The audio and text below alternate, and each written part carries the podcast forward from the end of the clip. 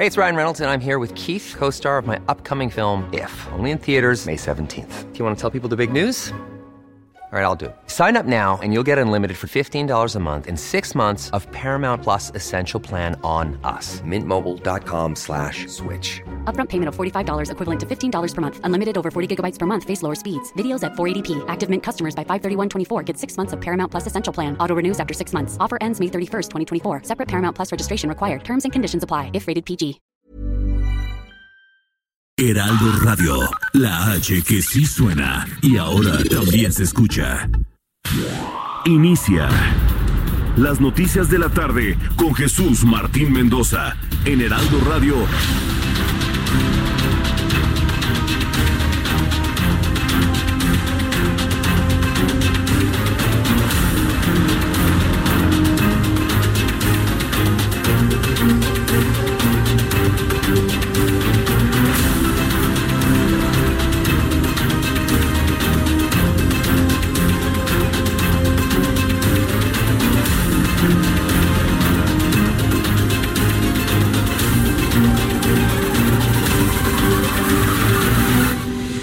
Las seis de la tarde en punto, hora del centro de la República Mexicana. Bienvenidos, muy buenas tardes. Iniciamos el Heraldo Radio hoy en una transmisión especial desde la ciudad de León, Guanajuato. Estamos instalados en nuestra cabina alterna del Heraldo Media Group, del Heraldo Radio, en las instalaciones del Teatro del Bicentenario. Esto dentro del gran complejo del Fórum Cultural Guanajuato, que es una de las estructuras culturales más importantes de la República Mexicana. Este lugar se ha convertido en sede de la presentación del segundo informe de gobierno de Diego Sinué quien es el gobernador constitucional del estado de Guanajuato. Hasta acá nos hemos trasladado para cubrir esto, para platicar con el gobernador, con algunos secretarios de una de las entidades que a pesar y hay que decirlo con toda claridad, a pesar de todo el clima de inseguridad que se ha vivido, ha logrado mantenerse como la sexta economía de nuestro país y además seguir captando inversión extranjera en los últimos meses. Le tendré detalles de todo esto, pero antes, un resumen con lo más importante, súbale el volumen a su radio. En primer lugar, le informo que Olga Sánchez Cordero, secretaria de Gobernación, aseguró que el Día sin Mujeres es una demanda legítima aseguró que estas protestas son necesarias para avanzar en el respeto a los derechos de las mujeres. La movilización de las mujeres en México y en el mundo es oportuna y es necesaria.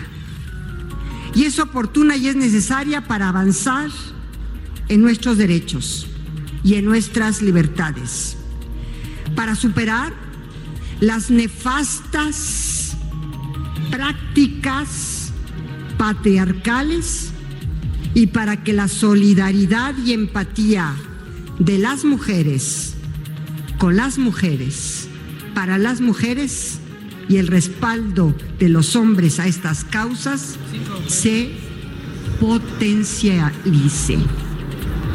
Entonces dice Olga Sánchez Cordero que la actitud patriarcal, que es un asunto de educación y cultural, es nefasta bajo ese mismo término vamos a calificar a la cultura matriarcal? Es solamente una pregunta para la señora secretaria. Yo creo que tenemos que avanzar hacia un ámbito de equidades y de igualdades.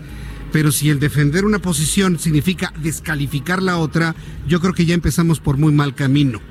Más adelante le voy a tener detalles de lo que comentó finalmente en un posicionamiento del gobierno federal, de la Secretaría de Gobernación, sobre las manifestaciones del próximo domingo 8 de marzo y la convocatoria al paro nacional de mujeres del próximo lunes 9 de marzo. También informaré que la titular de la Fiscalía General de Justicia de la Ciudad de México, Ernestina Godoy, informó de la detención de dos personas relacionadas con el feminicidio de Abril Pérez Agaón. ¿Se acuerda usted de la mujer? Que fue asesinada frente a sus dos hijos y su abogado se dirigía rumbo al aeropuerto internacional de la Ciudad de México, cuyo esposo fue director de Amazon, entre otras empresas importantes a nivel internacional. Bueno, fue detenido, fueron detenidos los autores materiales.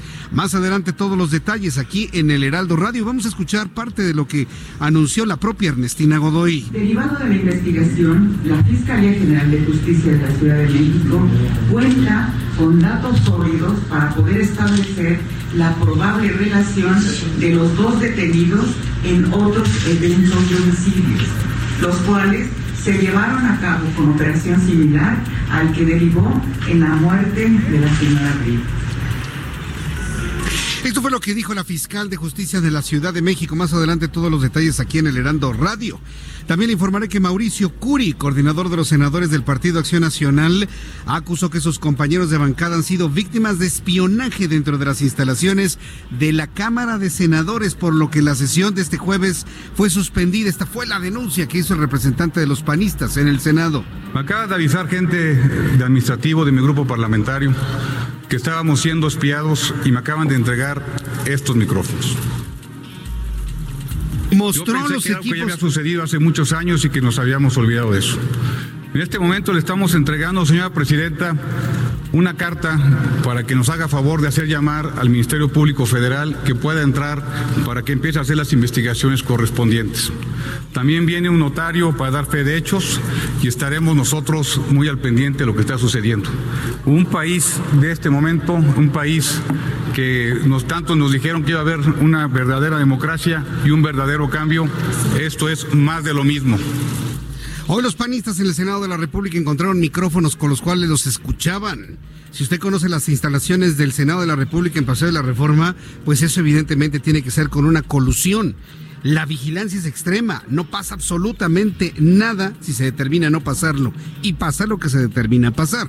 Así que, bueno, van a tener que hacer una investigación profunda, inclusive con los agentes de seguridad del Senado de la República, porque es un hecho verdaderamente inaudito. Mientras tanto, el coordinador de los senadores de Acción Nacional, Mauricio Curi, solicitó a las demás fracciones políticas que se respeten los acuerdos alcanzados sobre la subcontratación o la terciarización conocida como outsourcing, en lo referente al combate a la subcontratación ilegal, así como no poner en riesgo los más de 8 millones de empleos que se encuentran bajo este esquema. Esta es la voz de Ricardo Monreal, senador de la República. La mayoría de legisladores de Morena respaldará los acuerdos que se llevaron a cabo y que se alcanzaron en la mesa de diálogo. No vamos a engañar a los empresarios. No estamos pronunciándonos por un gatopardismo. A los miembros del sector económico debemos tratarlos con respeto, sin simulación y sin mentiras. Y el grupo parlamentario de Morena honrará su palabra para con ellos. Si los invitamos a discutir una reforma, no los engañamos. Hace mucho tiempo que no escuchaba la palabra gatopardismo. Bueno, muy aplicado en la política mexicana. Más adelante le tendré todo lo que dijo hoy el presidente de la Junta de Coordinación Política en el Senado, Ricardo Monreal. Hay noticias del acuerdo trilateral de libre comercio. Eh, Jesús Seade, subsecretario para América del Norte de la Secretaría de Relaciones Exteriores, adelantó que la próxima semana la Cámara de los Comunes en Canadá dice, asegura Jesús eh, Seade, podría ratificar el texto del acuerdo comercial entre México, Estados Unidos y Canadá. De ocurrir esta semana, estaríamos entonces ya en el camino de establecer una fecha para la firma del acuerdo y el establecimiento de la fecha para la entrada en vigor y mire, si se da la próxima semana la entrada en vigor, dicen algunos especialistas conocedores sobre este tema, podría darse entre abril y mayo del presente año. Hay una enorme prisa por renovar el acuerdo comercial entre los tres países de Norteamérica, pero debe usted saber que en este momento estamos cubiertos por el TLC, el NAFTA, el acuerdo comercial que rige los intercambios comerciales desde 1994. Regresando a nuestro país y noticias de los estados, la situación tremenda en Puebla. Miles de estudiantes toman desde esta mañana las calles de Puebla en una mega marcha pacífica que, exige seguridad y justicia por el asesinato de tres estudiantes y un chofer de Uber. Las cifras que tenemos de participación oscilan entre los 40 mil hasta 150 mil personas entre estudiantes, maestros, padres de familia, que han salido de las calles a decirle al gobernador de Puebla que necesitan mayor seguridad. Por supuesto, el señor Barbosa ha reaccionado a estas manifestaciones y comentó lo siguiente. Debo decirles que los problemas de seguridad son problemas de gobierno, pero son problemas de sociedad y juntos tenemos que afrontarlos y resolverlos. Juntos. Yo estoy desmontando un sistema corrupto con acciones, pero es de todos. Es de sociedad, ¿eh? Si no se entiende así, nunca se va a resolver. porque hay que enfrentar las causas. A mí no me molesta su presencia. Yo fui parte de esta cultura, fui parte de esta cultura de la protesta. Celebro que hoy la universidad sea viva. Es el gobernador Barbosa del estado de Puebla y como siempre culpando al pasado. Dice que está desmontando un sistema corrupto. No había corrupción. Puebla crecía, crecía pasado, crecía a pasos acelerados, agigantados. Es más, en un ejemplo muy parecido al crecimiento de un estado como Guanajuato en el que nos encontramos el día de hoy. Puebla crecía. Puebla era, una entidad pujante, moderna, eh, con una plusvalía creciente. Y bueno, pues eso de que diga de que está desmontando algo que no le gustaba, bueno, pues ya es un asunto de carácter político, siempre metiendo el asunto político en asuntos tan graves como son los crímenes y los asesinatos. Bueno, pues Puebla está prácticamente paralizada en exigencia al gobernador Barbosa de que otorgue mayor seguridad. Vamos precisamente con Claudia Espinosa, nuestra corresponsal en Puebla, que nos tiene más información. Claudia, hay muchas cifras de manifestantes, 40 mil, 50 mil, 100 mil, 150 mil. ¿Cuál es la más cercana a la realidad, Claudia? Pues, eh, te saludo con gusto a todos los amigos del Heraldo Media Group y de acuerdo con los datos tanto de las asambleas universitarias como inclusive de protección civil, esta cita llegó casi a los 150 mil estudiantes de 80 universidades e instituciones de educación superior que marcharon, como tú ya lo comentas, en demanda de mayores niveles de seguridad. Y es que para hacer un cálculo, pues se encontraba rodeadas prácticamente 6 a 8 cuadras alrededor de Casa Guayo, sede del gobierno estatal, y prácticamente todo el bulevar y el Paseo Bravo. Estamos hablando de una longitud de más de 3 kilómetros de distancia, llena de universitarios, no solo de Puebla, también de Guadalajara, de la Ciudad de México, de la escala de Veracruz y de Oaxaca, que se sumaron a este apoyo y a este clamor de justicia. Hay que mencionar que cuando los contingentes inundaron las calles de Puebla y llegaron a Casaguayo, inclusive gritaron pidiendo la renuncia del gobernador con un grito Barbosa renuncia, Barbosa renuncia.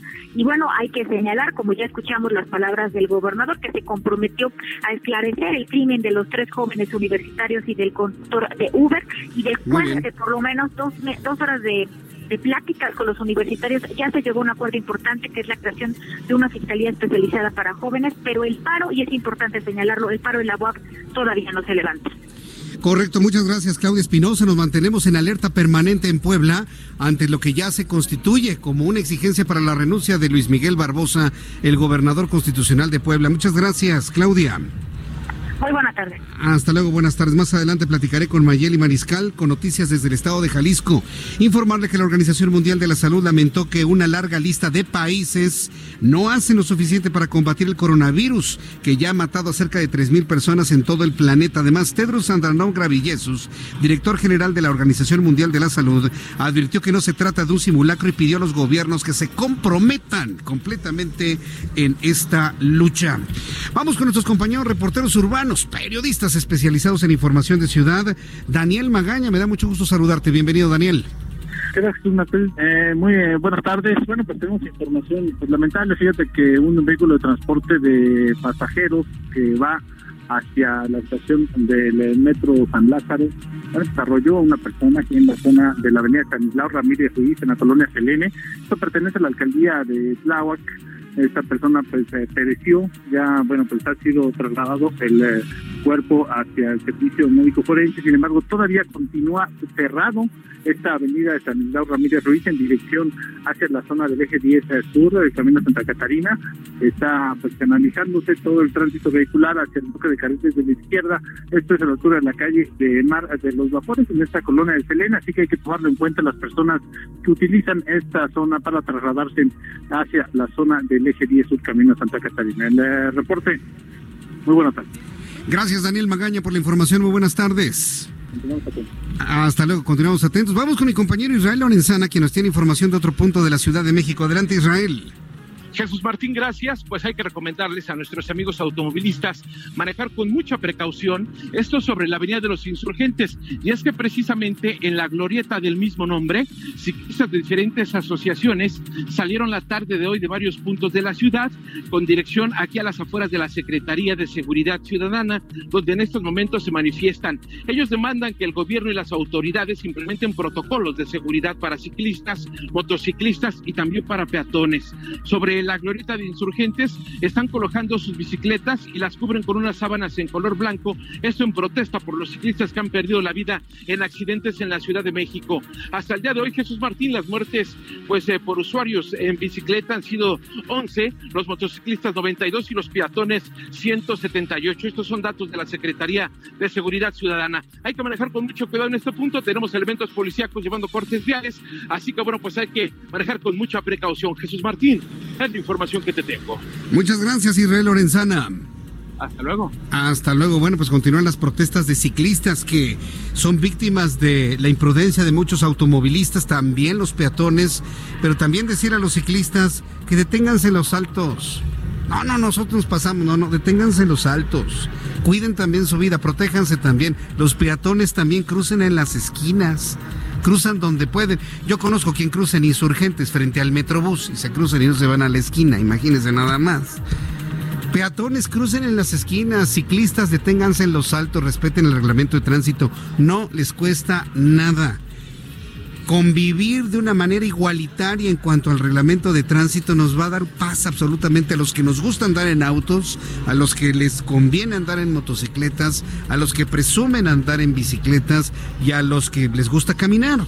Si todos respetamos el reglamento de tránsito no existirán este tipo de protestas, pero en un país o en una ciudad donde unos tienen más derechos que otros, hoy el ciclista tiene más derechos que usted automovilista y usted lo sabe.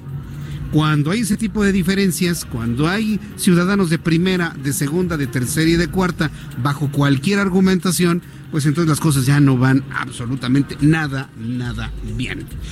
Son en este momento ya las 6 eh, de la tarde con 16 minutos hora del centro de la República Mexicana. Así iniciamos nuestro programa de noticias y como estamos hoy, en un día como hoy, 5 de marzo, como estamos el día de hoy, en un día como hoy, 5 de marzo de 2000, del año 2020, vamos a revisar lo que sucedía un día como hoy en México. Esto es un día como hoy en México. 1876. Se celebra en la Ciudad de México el primer Congreso Obrero Mexicano. 1913. Álvaro Obregón, jefe de la sección de guerra en Sonora, llama al pueblo a combatir el régimen de Victoriano Huerta. 1945. Se celebra la conferencia de Chapultepec, sí, en el castillo de la capital. Ahí se acuerda la creación de la Liga de Naciones Americanas. Los 20 estados signatarios se declaran iguales entre sí y se comprometen a respetar la integridad de sus actuales territorios. 1970. Entra en vigor el Tratado de No Proliferación de Armas Nucleares.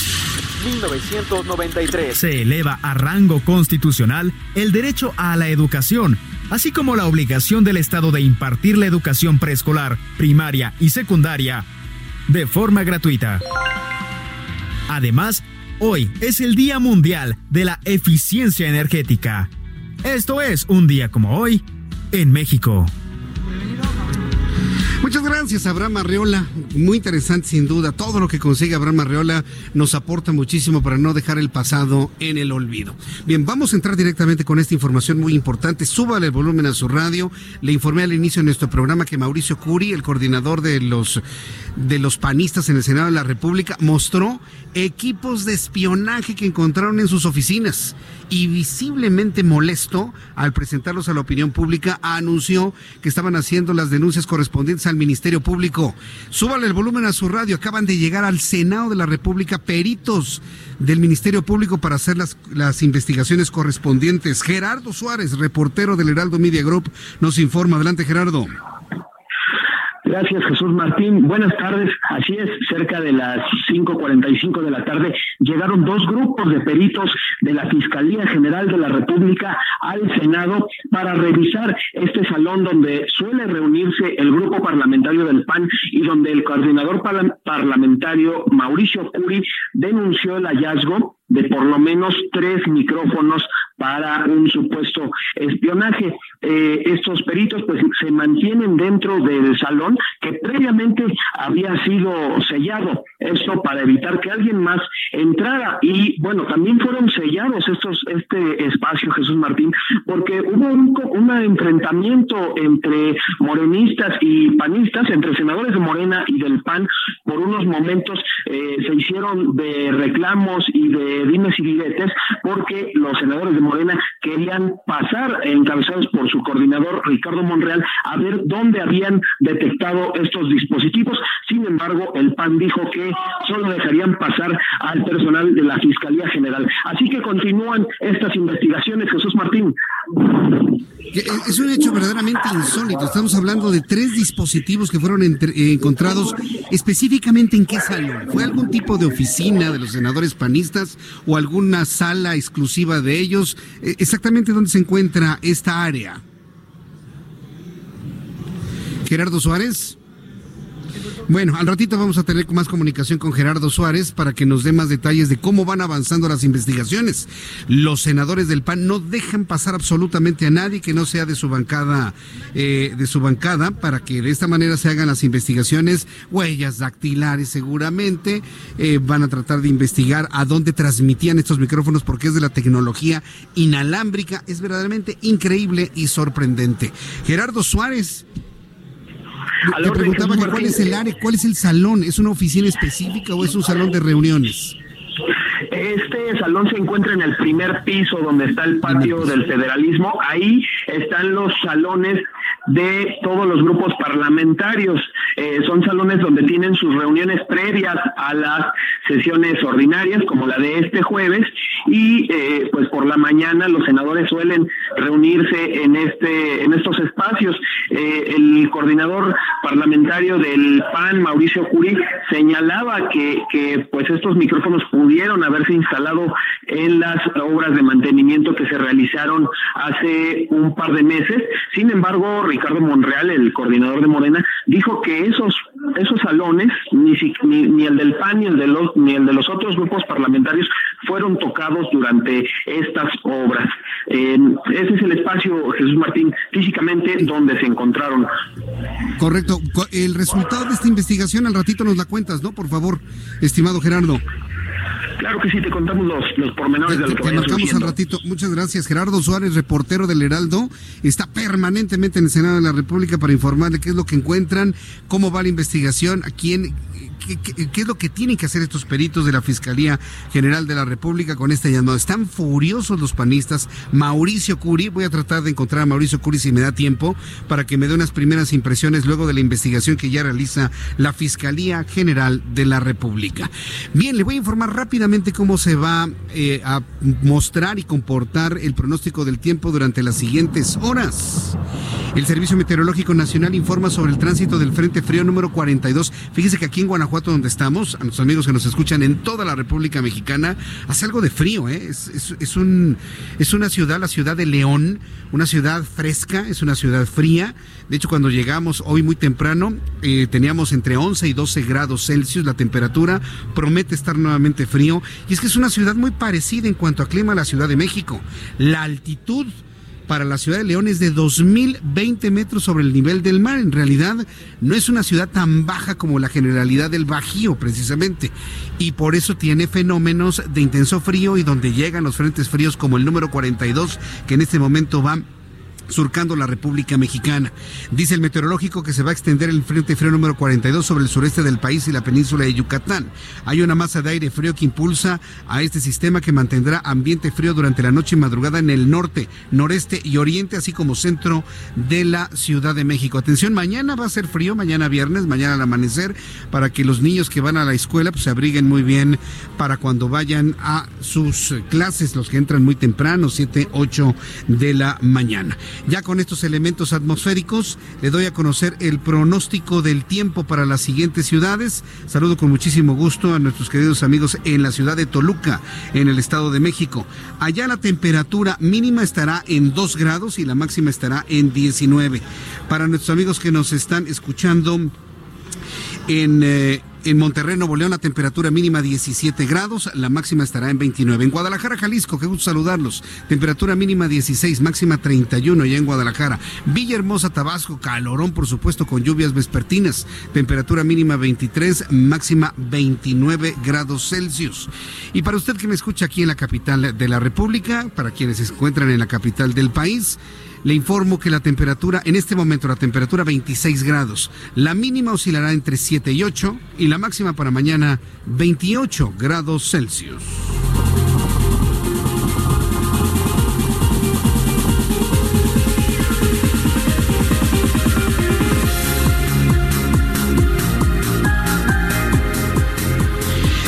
6 de la tarde con 24 minutos, las 6 de la tarde con 24. Escucha usted el Heraldo Radio. Yo soy Jesús Martín Mendoza, en transmisión a toda la República Mexicana. Gracias amigos que nos escuchan en todo el país. Escucha usted este ambiente, escucha usted esta algarabía. Estamos en transmisión especial en nuestra cabina del Heraldo Media Group, del Heraldo Radio, en las instalaciones del Teatro del Bicentenario en donde está por concluir el segundo informe de gobierno de Diego Sinué Rodríguez, gobernador constitucional del estado de Guanajuato.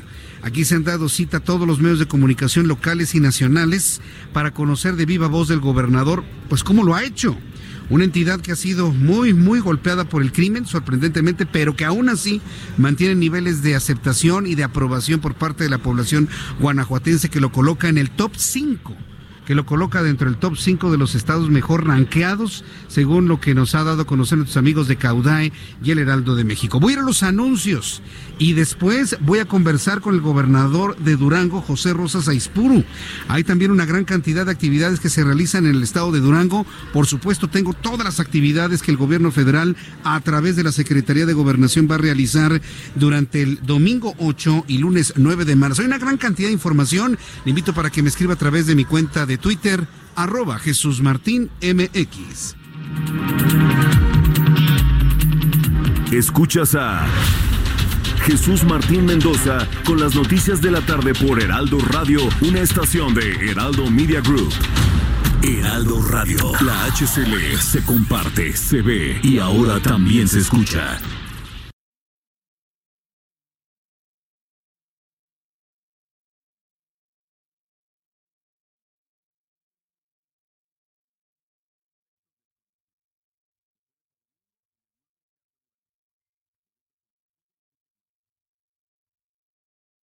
Escucha la H, Heraldo Radio. Escucha las noticias de la tarde con Jesús Martín Mendoza. Regresamos. Son las 6 de la tarde con 30 minutos, hora del centro de la República Mexicana. La temperatura aquí en la ciudad de León, Guanajuato, 16 grados Celsius, hace fresco. De repente 16, 18 grados a esta hora de la tarde. Si usted me escucha en la ciudad de León, Guanajuato, y está precisamente en toda esta zona central de, eh, cultural del Fórum Cultural Guanajuato, hay que abrigarse muy bien. Hace fresco en las calles de León. En la capital de la República tenemos una mejor temperatura, 23 grados a esta hora de la tarde. Bien. Personaje de la noticia del día de hoy, sin duda alguna, Olga Sánchez Cordero, la secretaria de Gobernación, quien hoy ofreció una conferencia de prensa muy interesante, porque quiero que usted se lo imagine. Fue en, la Secretaría de Gobernación, pero estuvo acompañada de las mujeres más influyentes de la administración López Obradorista. Por supuesto, ella encabezándolo. Vimos a Nadine Gassman, quien es la titular del Instituto de las Mujeres. Estuvo Luisa María Alcalde, quien es la secretaria del Trabajo y Previsión Social, que por cierto habló de la importancia de establecer igualdad y equidad en cuanto al eh, el aspecto salarial en el trabajo de las mujeres, a igual trabajo, igual salario, independientemente si son hombres o mujeres. Fue una conferencia muy rica, sobre todo en elementos que nos dan eh, una idea de qué manera el gobierno, ahora sí, ya sensibilizado con una gran cantidad de críticas a lo largo de las últimas semanas, pues de alguna manera ya han establecido una posición clara de lo que se va a hacer y de lo que no se va a hacer durante el domingo y durante el próximo lunes. Y eso es importante, se tardaron un poquito, pero a través de la Secretaría de Gobernación se establecen ya estos puntos. Entonces, Olga Sánchez Cordero, secretaria de Gobernación, presentó avances en materia de derechos en favor de las mujeres, esto en el marco del Día Internacional de la Mujer del próximo domingo 8 de marzo. Eh, Olga Sánchez Cordero consideró que estas protestas estas protestas en referencia a las actividades que existirán del 7 al 9 de marzo, incluyendo el Día Nacional Sin Mujeres, son legítimas son actividades importantes porque se convierten o porque convierten a la mujer en el centro, en protagonista de una transformación social que está buscando nuestro país. Aseguro que es necesario superar las nefastas prácticas patriarcales. Yo creo que la, palabra nefastas le salió sobrando ¿eh? a la secretaria, porque el avanzar en los derechos de una parte de la sociedad no se alcanza descalificando la otra, ¿eh? porque hay hombres varones y sobre todo que pueden ser nuestros padres o nuestros abuelos que pertenecen a otra época educativa y cultural que pueden sentirse ofendidos con esto. ¿eh? Y yo creo que a toda la sociedad hay que respetarla. Yo creo que una secretaria de gobernación no puede caer en calificativos. Es una sugerencia en buena lid, ¿eh, secretaria? Es una sugerencia en buena lid. Sí, para que luego no me digan, ¡Ah! la secretaria. No, no, no. Es en buena lid la secretaria de Gobernación no puede caer en descalificaciones de esta naturaleza. Pero bueno, así lo dijo. Dice que se debe superar la nefasta práctica patriarcal para lograr solidaridad y empatía de las mujeres con las mujeres y para con las mujeres. Y esto último parece que es central, porque si hay luego problemas que tienen mujeres, normalmente es con otras mujeres también, ¿eh? No nada más con los hombres. Entonces estamos hablando de una normalización de las relaciones entre las personas. Vamos a escuchar lo que dijo la secretaria de Gobernación, Olga Sánchez Cordero. Para que las exigencias de las mujeres al gobierno y a las instituciones de justicia sean atendidas para combatir y acabar con las violencias contra las mujeres y se respeten integralmente nuestros derechos. Sabemos que la apatía, la omisión y la enajenación frente al dolor y las tragedias acaban con la cohesión social. Nosotras queremos un México vivo y las legítimas manifestaciones de las mujeres son importantes porque las hacen protagonistas de esta transformación. Son palabras de la secretaria de Gobernación. Sí, varias personas me lo están diciendo a través de nuestras redes sociales. Son palabras, sí, y yo estoy de acuerdo, son palabras. Son palabras que tienen que motivar evidentemente una acción concreta. Acciones claras que evidentemente den una idea de que efectivamente hay un compromiso por parte de las entidades gubernamentales en favor de los derechos y sobre todo de la justicia que están pidiendo una gran cantidad de mujeres. ¿Por qué le digo esto?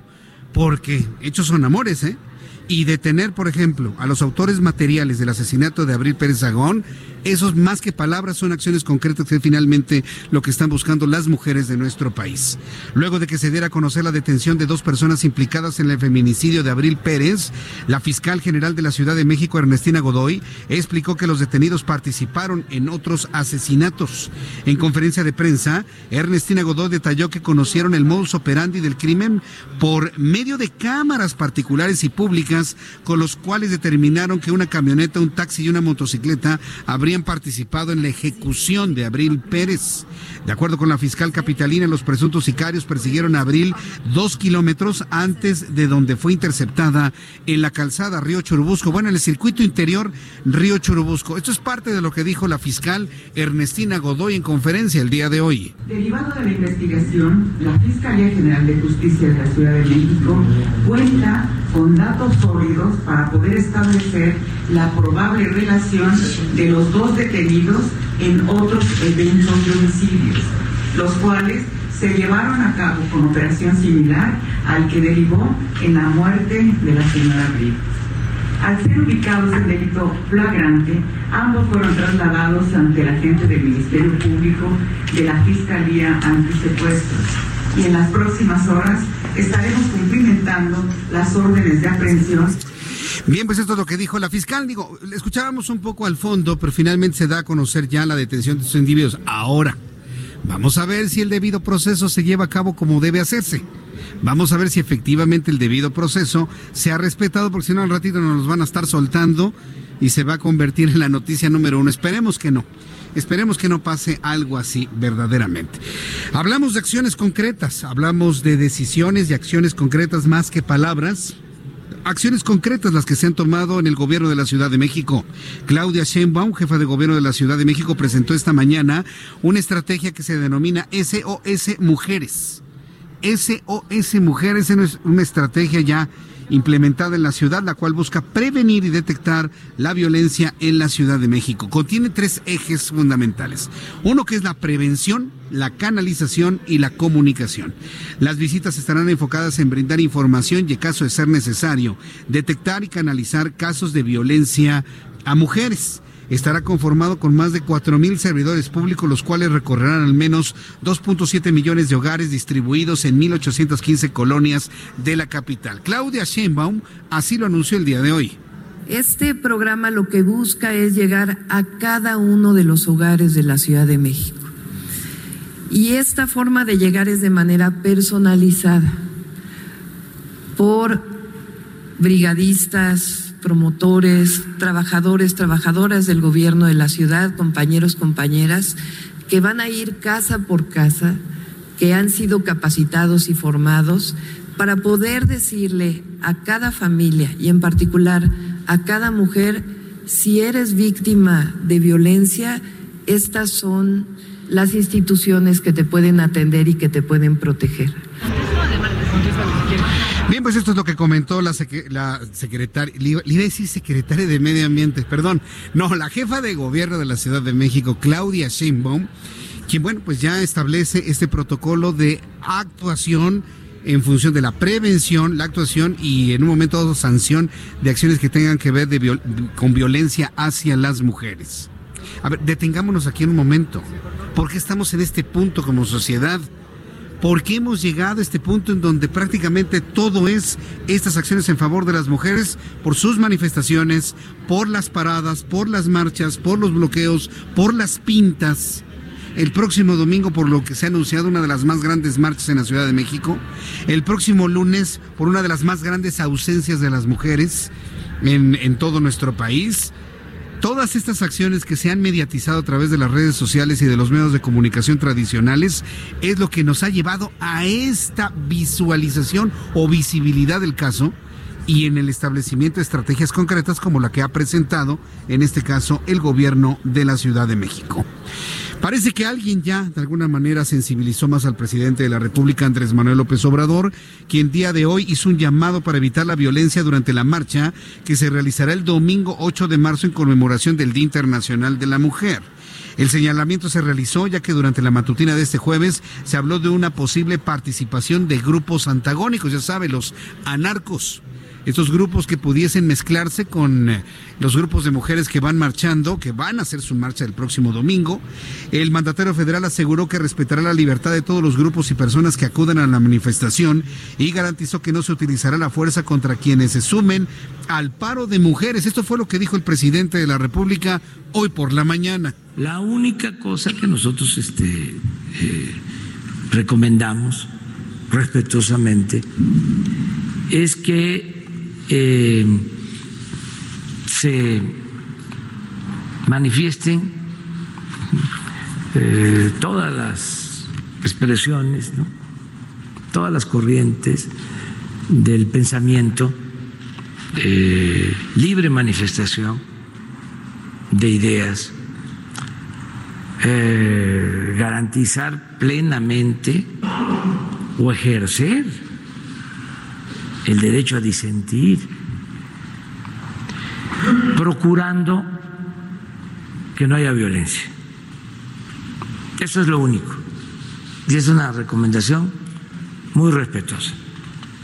Eh, que no haya eh, violencia. Eh, que se opte por la no violencia. La eh, resistencia civil pacífica. El presidente de la República, Andrés Manuel López Obrador, en su conferencia matutina, le cuesta, le cuesta trabajo el tema, ¿eh? Pero mire, ha avanzado, yo no puedo negarlo, ha avanzado, le cuesta trabajo, pero vean, finalmente ahí están ya los posicionamientos claros desde la presidencia de la República. Hay un asunto muy importante, ¿eh? El próximo lunes 9 de marzo es el paro nacional de mujeres, es un día sin nosotras significa que no van a ir a la escuela, no van a ir a dar trabajo, no van a dar clases, no van a ir a los centros laborales. Es decir, las mujeres van a estar ausentes. ¿Con qué objeto? Y de eso le escribo en mi columna del día de mañana, ojos que si ven. Todo esto de las mujeres no es ninguna moda, ¿eh? Todo esto de las mujeres no es ninguna moda. Se trata de acciones que tienen que sensibilizarnos sobre lo que significa el que no estén con nosotros en las actividades cotidianas, el que se ausenten, los impactos económicos, los impactos familiares, los impactos laborales, los impactos escolares. Y cuando uno es consciente de la falta que nos hace que tenemos como sociedad de las mujeres, sean nuestras madres, nuestras hijas, esposas, novias, primas, tías, etcétera, es cuando entonces toda la sociedad en su conjunto va a poder apoyarlas en sus causas muy justas.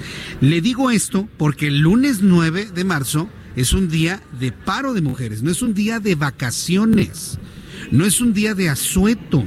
Y hay quienes están hablando de que no van a laborar, no es un día de asueto en favor de nadie, es un día de protesta singular donde hay una ausencia, pero no se trata de vacaciones. Y le digo esto porque hoy el secretario de Educación Pública, Esteban Moctezuma Barragán, informó que el 9 de marzo maestras administrativas podrán faltar debido al paro nacional de mujeres, pero esto no significa que sean vacaciones. No significa que se vayan a suspender las clases en ningún plantel del país. Si había maestras que daban clases de inglés o algún otro tipo de materia, la van a tener que dar los hombres. Esa es la lógica que los varones vamos a tener que asumir el trabajo que hacen las mujeres. No se trata que porque no van las mujeres, ah, entonces es día de asueto, no se trabaja ya mañana todos normales. No. Esteban Moctezuma Barragán dio a conocer que las mujeres que trabajan en la Secretaría de Educación Pública y faltarán el lunes avisaron el lunes pasado a sus centros educativos para realizar un plan de trabajo. Aquí el llamado del secretario de Educación Pública para no confundir un paro nacional de mujeres con un día de asueto. Ya lo dijo el señor presidente, y lo dijimos nosotros también, la autoridad educativa de la Ciudad de México también lo reiteró, eh, en el sentido de que se respeta totalmente esta manifestación de un día sin mujeres y cualquier mujer que tome la decisión, sea maestra o sea personal administrativo, eh, no habrá ningún tipo de descuento, ningún tipo de represalia y lo que queremos es precisamente respetar ese eh, movimiento y obviamente eh, en el sector educativo vamos a estar trabajando eh, de manera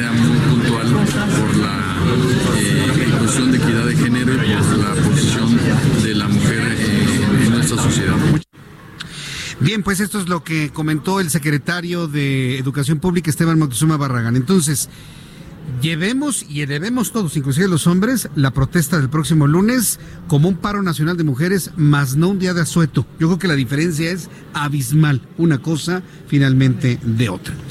Cuando yo son en este momento las 6 de la tarde con 47 minutos hora del centro de la República Mexicana, y dando un poco de, espacio a este tema de las mujeres y todo lo que va a ocurrir el, domingo y el próximo lunes, quiero compartirle que estamos en la ciudad de León, Guanajuato. Hoy Diego Sinué Rodríguez, que es gobernador panista del estado de Guanajuato y que ha presentado ya su segundo informe de gobierno, llega al segundo año en una ambivalencia sorprendente.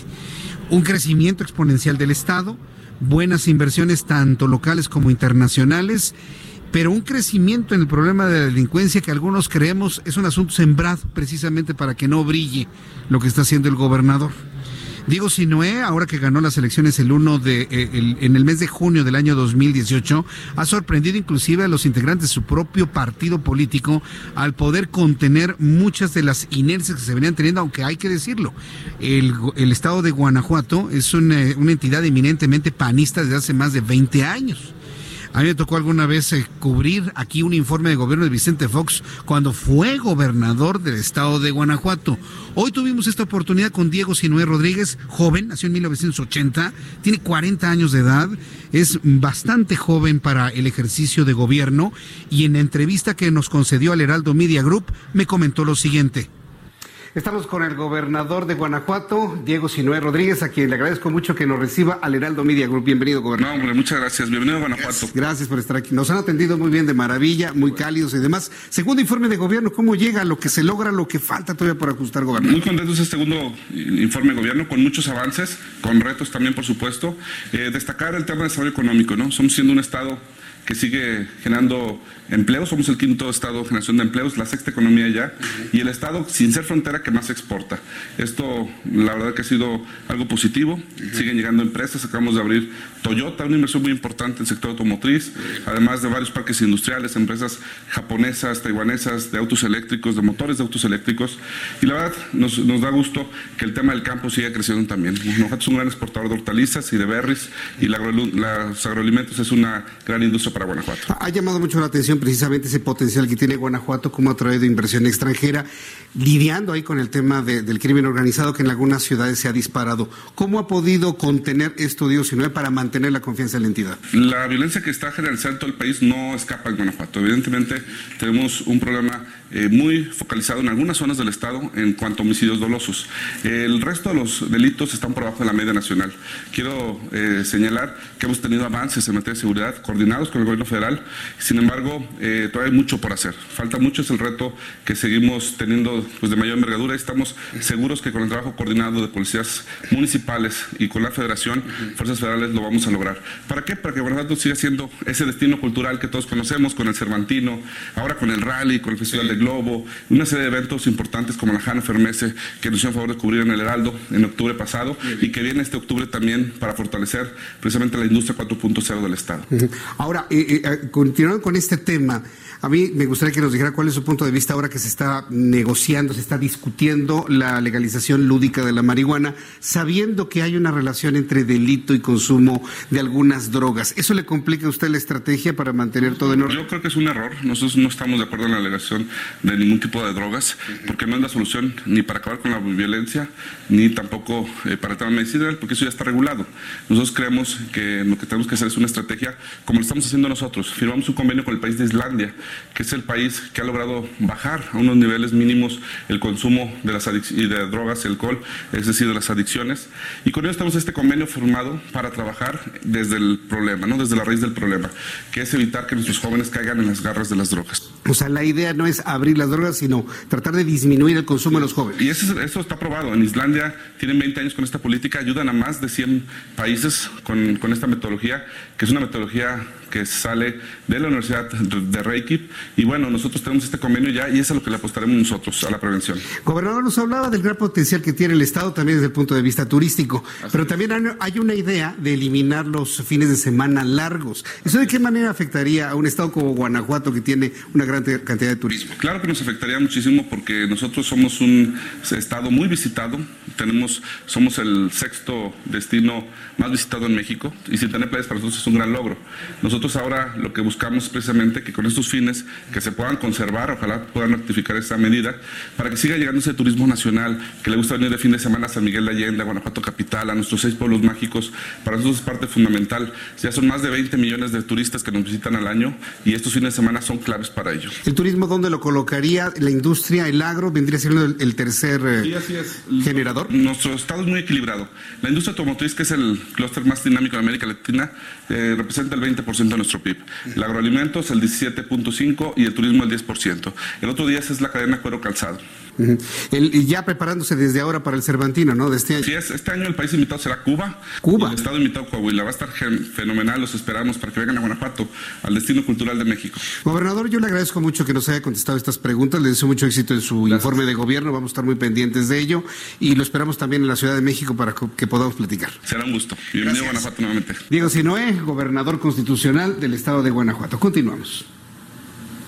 Esta entrevista rápida, por supuesto, en esta entrevista rápida, por supuesto, estaba ah, con el pie, ¿eh? con el pie en el escenario para presentar su informe de gobierno. Pudimos obtener estas declaraciones para el Heraldo. Dos aspectos que la verdad me parece que son muy destacados. Uno, un gobernador de una entidad como Guanajuato, que inclusive teniendo una gran vocación desde el punto de vista agroindustrial, considera que el asunto de la marihuana no es precisamente su legalización o el incremento en el consumo el camino para poder encontrar situaciones de pacificación o, de disminución de ciertos delitos, por supuesto.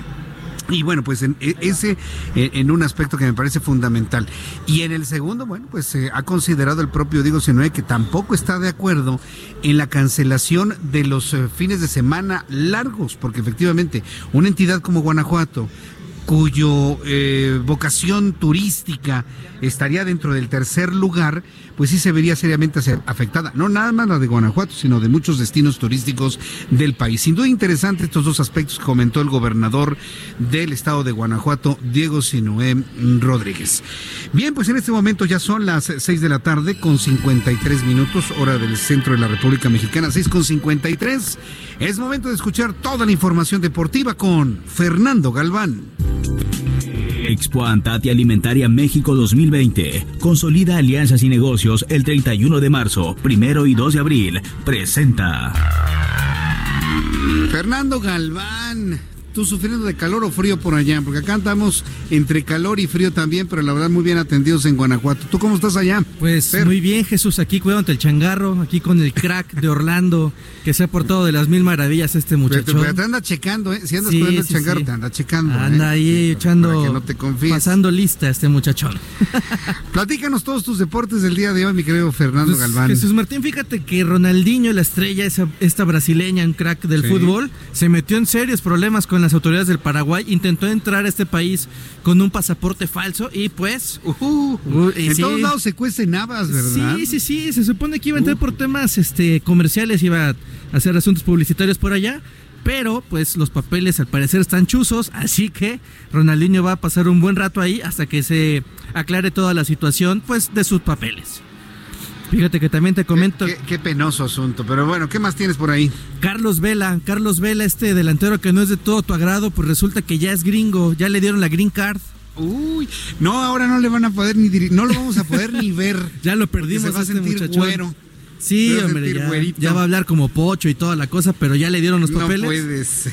Bueno, está bien, bien por él, ¿no? Dos años de estar en el fútbol de Estados Unidos y mira, pues ya, sí, la, la verdad que es un jugador así, por eso lo quieren como una plaza también. Eso les va a ayudar también a liberar una plaza de extranjeros y que pues puedan contratar a otro futbolista que ah. no sea de estadounidense. A ver, dime una cosa, en el momento de los mundiales cuando Estados Unidos decide llevarse a Vela y México decide convocar a Vela, ¿Vela con quién se va a ir? No, ¿Con Estados Unidos o con México? No, con México, porque ya al, jugar tú con una selección mayor, en, un partido oficial de la FIFA, no hay forma en la que, o sea, puedes cambiar de nacionalidad, pero ya no puede representar otra selección nacional, no hay manera.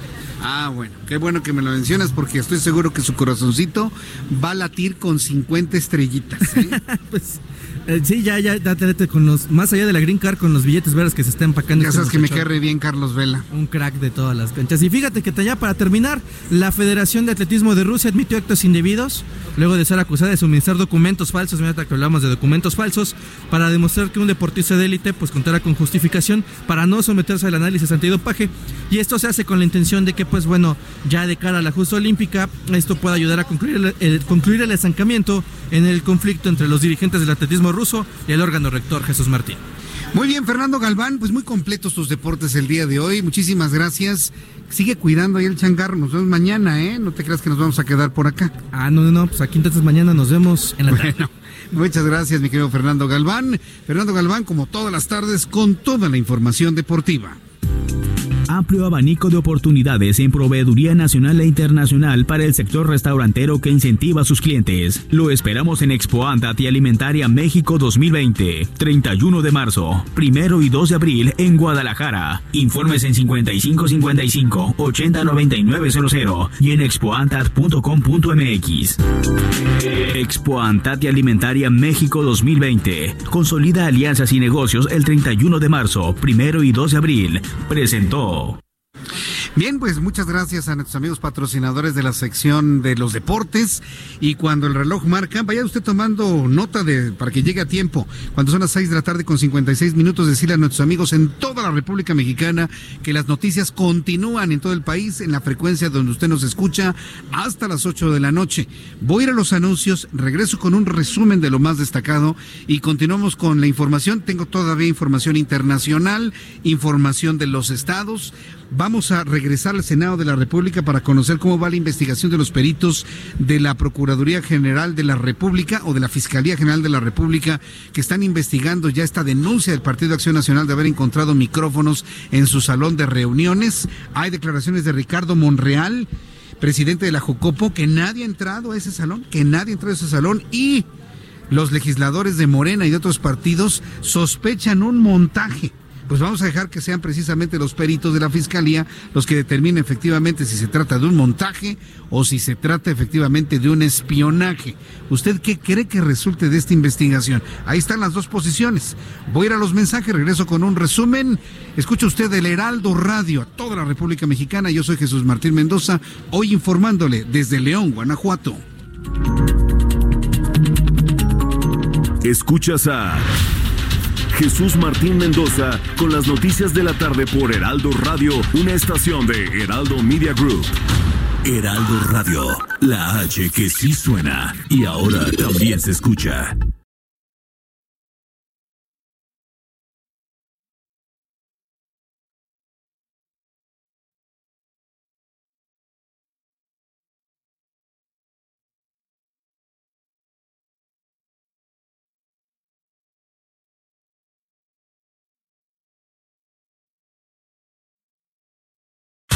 Heraldo Radio.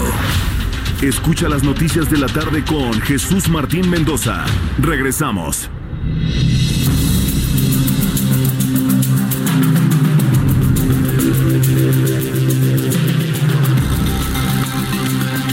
Son las 7 de la noche con dos minutos, hora del centro de la República Mexicana. Escucha usted el Heraldo Radio. Yo soy Jesús Martín Mendoza. Le informo a toda la República Mexicana y esto es algo de lo más destacado en las últimas horas. La Suprema Corte de Justicia de la Nación acordó cancelar los programas públicos programados con el Día Internacional de la Mujer y con el Día de la Juzgadora y Juzgador Mexicanos, así como restringir el acceso a sesiones públicas como medida de prevención ante la situación coronaria, ante la situación sanitaria, perdone usted, por el coronavirus. Mediante un comunicado, la Suprema Corte de Justicia de la Nación informó que la medida entrará en vigor a partir de mañana por lo que no se realizarán eventos agendados para el viernes y el próximo martes, aunque las sesiones públicas se van a restringir al público, se mantendrá su publicidad mediante transmisiones en vivo por Justicia TV a través de los sitios web de la Suprema Corte de Justicia de la Nación. El Instituto Mexicano del Seguro Social dará servicio regular el próximo lunes 9 de marzo y esto es importante. Los servicios de salud se mantienen ofreciendo los servicios de manera regular. El IMSS anuncia servicios completamente normales el lunes 9 de marzo, sobre todo porque hay un enorme compromiso de las mujeres que suman más de 60% del personal en la institución quienes van a brindar la atención de salud de manera normal. Lo ha dado a conocer Zoé Robledo, director general de este Instituto de Salud del IMSS. El director del IMSS, del Seguro Social, dijo que no se puede parar una institución como el seguro. Reiteró que el instituto es respetuoso del paro del próximo 9 de marzo, pero la institución dará servicio regular debido al compromiso y a la necesidad que tiene la población de servicios de salud. El Congreso de Oaxaca aprobó una reforma al Código Penal local para castigar hasta 40 años de cárcel a quien ataque con agentes químicos o sustancias corrosivas a mujeres por razones de género los castigos van a ser terribles, ejemplares, para un hombre que se le ocurra aventarle ácido a una mujer, por ejemplo. Se especificó que si los ataques infieren una alteración de salud o cualquier otro daño que deje secuelas en el cuerpo de la víctima, la pena iría de 20 a 30 años de cárcel, además de una multa de hasta 500 UMAS de unidades de medida, mientras que en el caso de existir una relación de parentesco por consanguinidad, afinidad civil, matrimonio, concubinato, noviazgo, relación laboral o docente entre la víctima y el atacante, la pena podría incluir o podría alcanzar los 40 años de prisión inconmutable. A través de Twitter, el padre Alejandro Solalinde aclaró que de ninguna manera está en contra de Frida Guerrera y aseguró que ella no recibe ningún financiamiento para apoyar algún movimiento. Frida Guerrera se ha convertido en un personaje de la noticia que inclusive enfrentó al pequeño personaje que la inculpó de recibir dinero de alguna organización internacional. Bueno, pues sigue en boca de todos esta mujer fuerte, activista, valiente, porque la verdad hay que decirlo, ha sido una mujer muy valiente para enfrentar pues una verdadera aplanadora que la busca detener en su intención de visibilizar la violencia contra mujeres. El padre Solalinde hizo la aclaración después de que compartiera un video titulado ¿Quién financia a Frida Guerrera? Hecho que algunos internautas interpretaron como un cuestionamiento y ataque directo hacia la activista. Hasta aquí las noticias en resumen. Le invito para que siga con nosotros. Yo soy Jesús Martín Mendoza.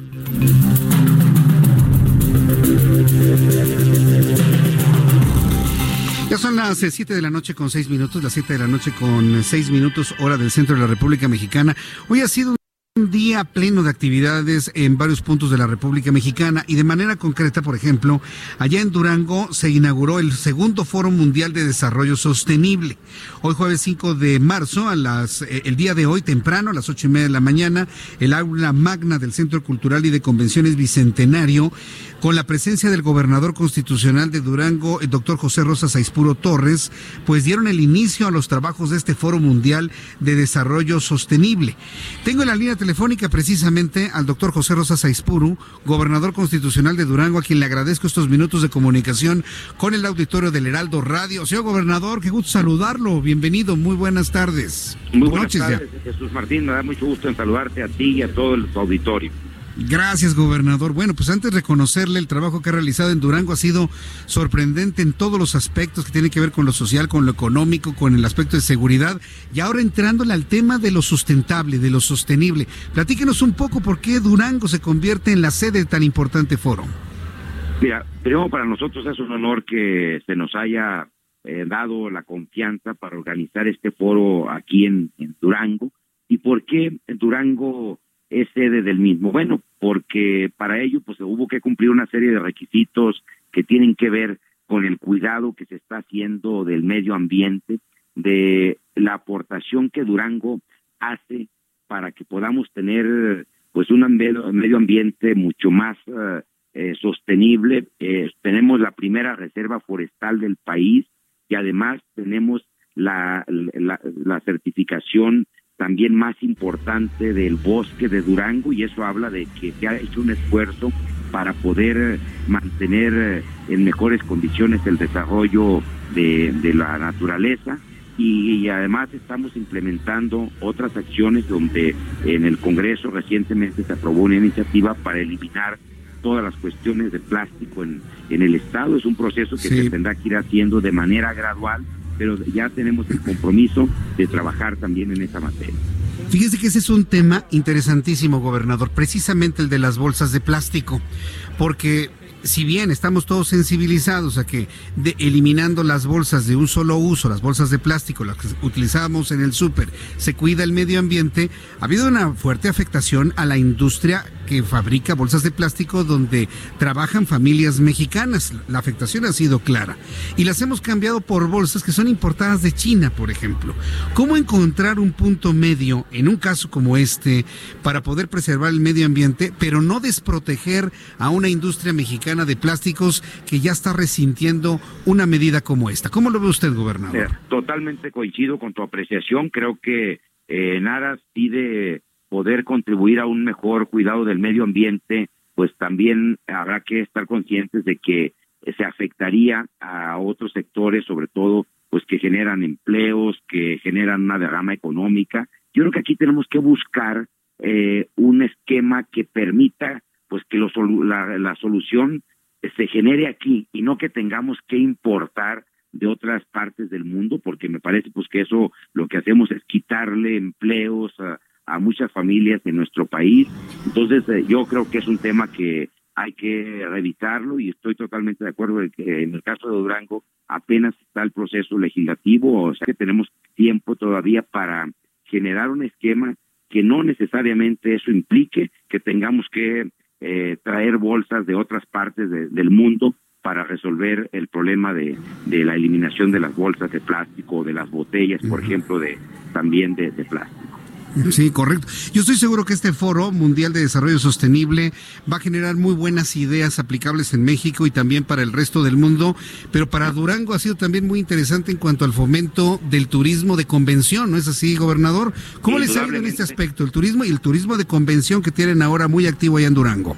Mira, eh, eso contribuye de manera muy importante al turismo de convención, pero además esto es en base a la confianza que hay en la seguridad, que hay en la infraestructura que se tiene en Durango para poder llevar a cabo eventos de esta naturaleza y donde hay, hoy hay que decirlo, aquí están los especialistas, uh, la gente más avesada en esta materia a nivel internacional, eh, que están eh, dejándonos su experiencia y sobre todo haciendo propuestas de cómo tenemos que enfrentar eh, los nuevos tiempos que nos toca vivir para poder eh, sí, seguir generando, generando desarrollo, pero que ese desarrollo no siga afectando eh, las condiciones del, del medio ambiente y que y por ende eso es una afectación. De qué nos sirve un desarrollo si ese eh, va a afectar por otro lado la calidad de vida de las personas me parece que no tendría sentido un desarrollo en ese en esa naturaleza. Entonces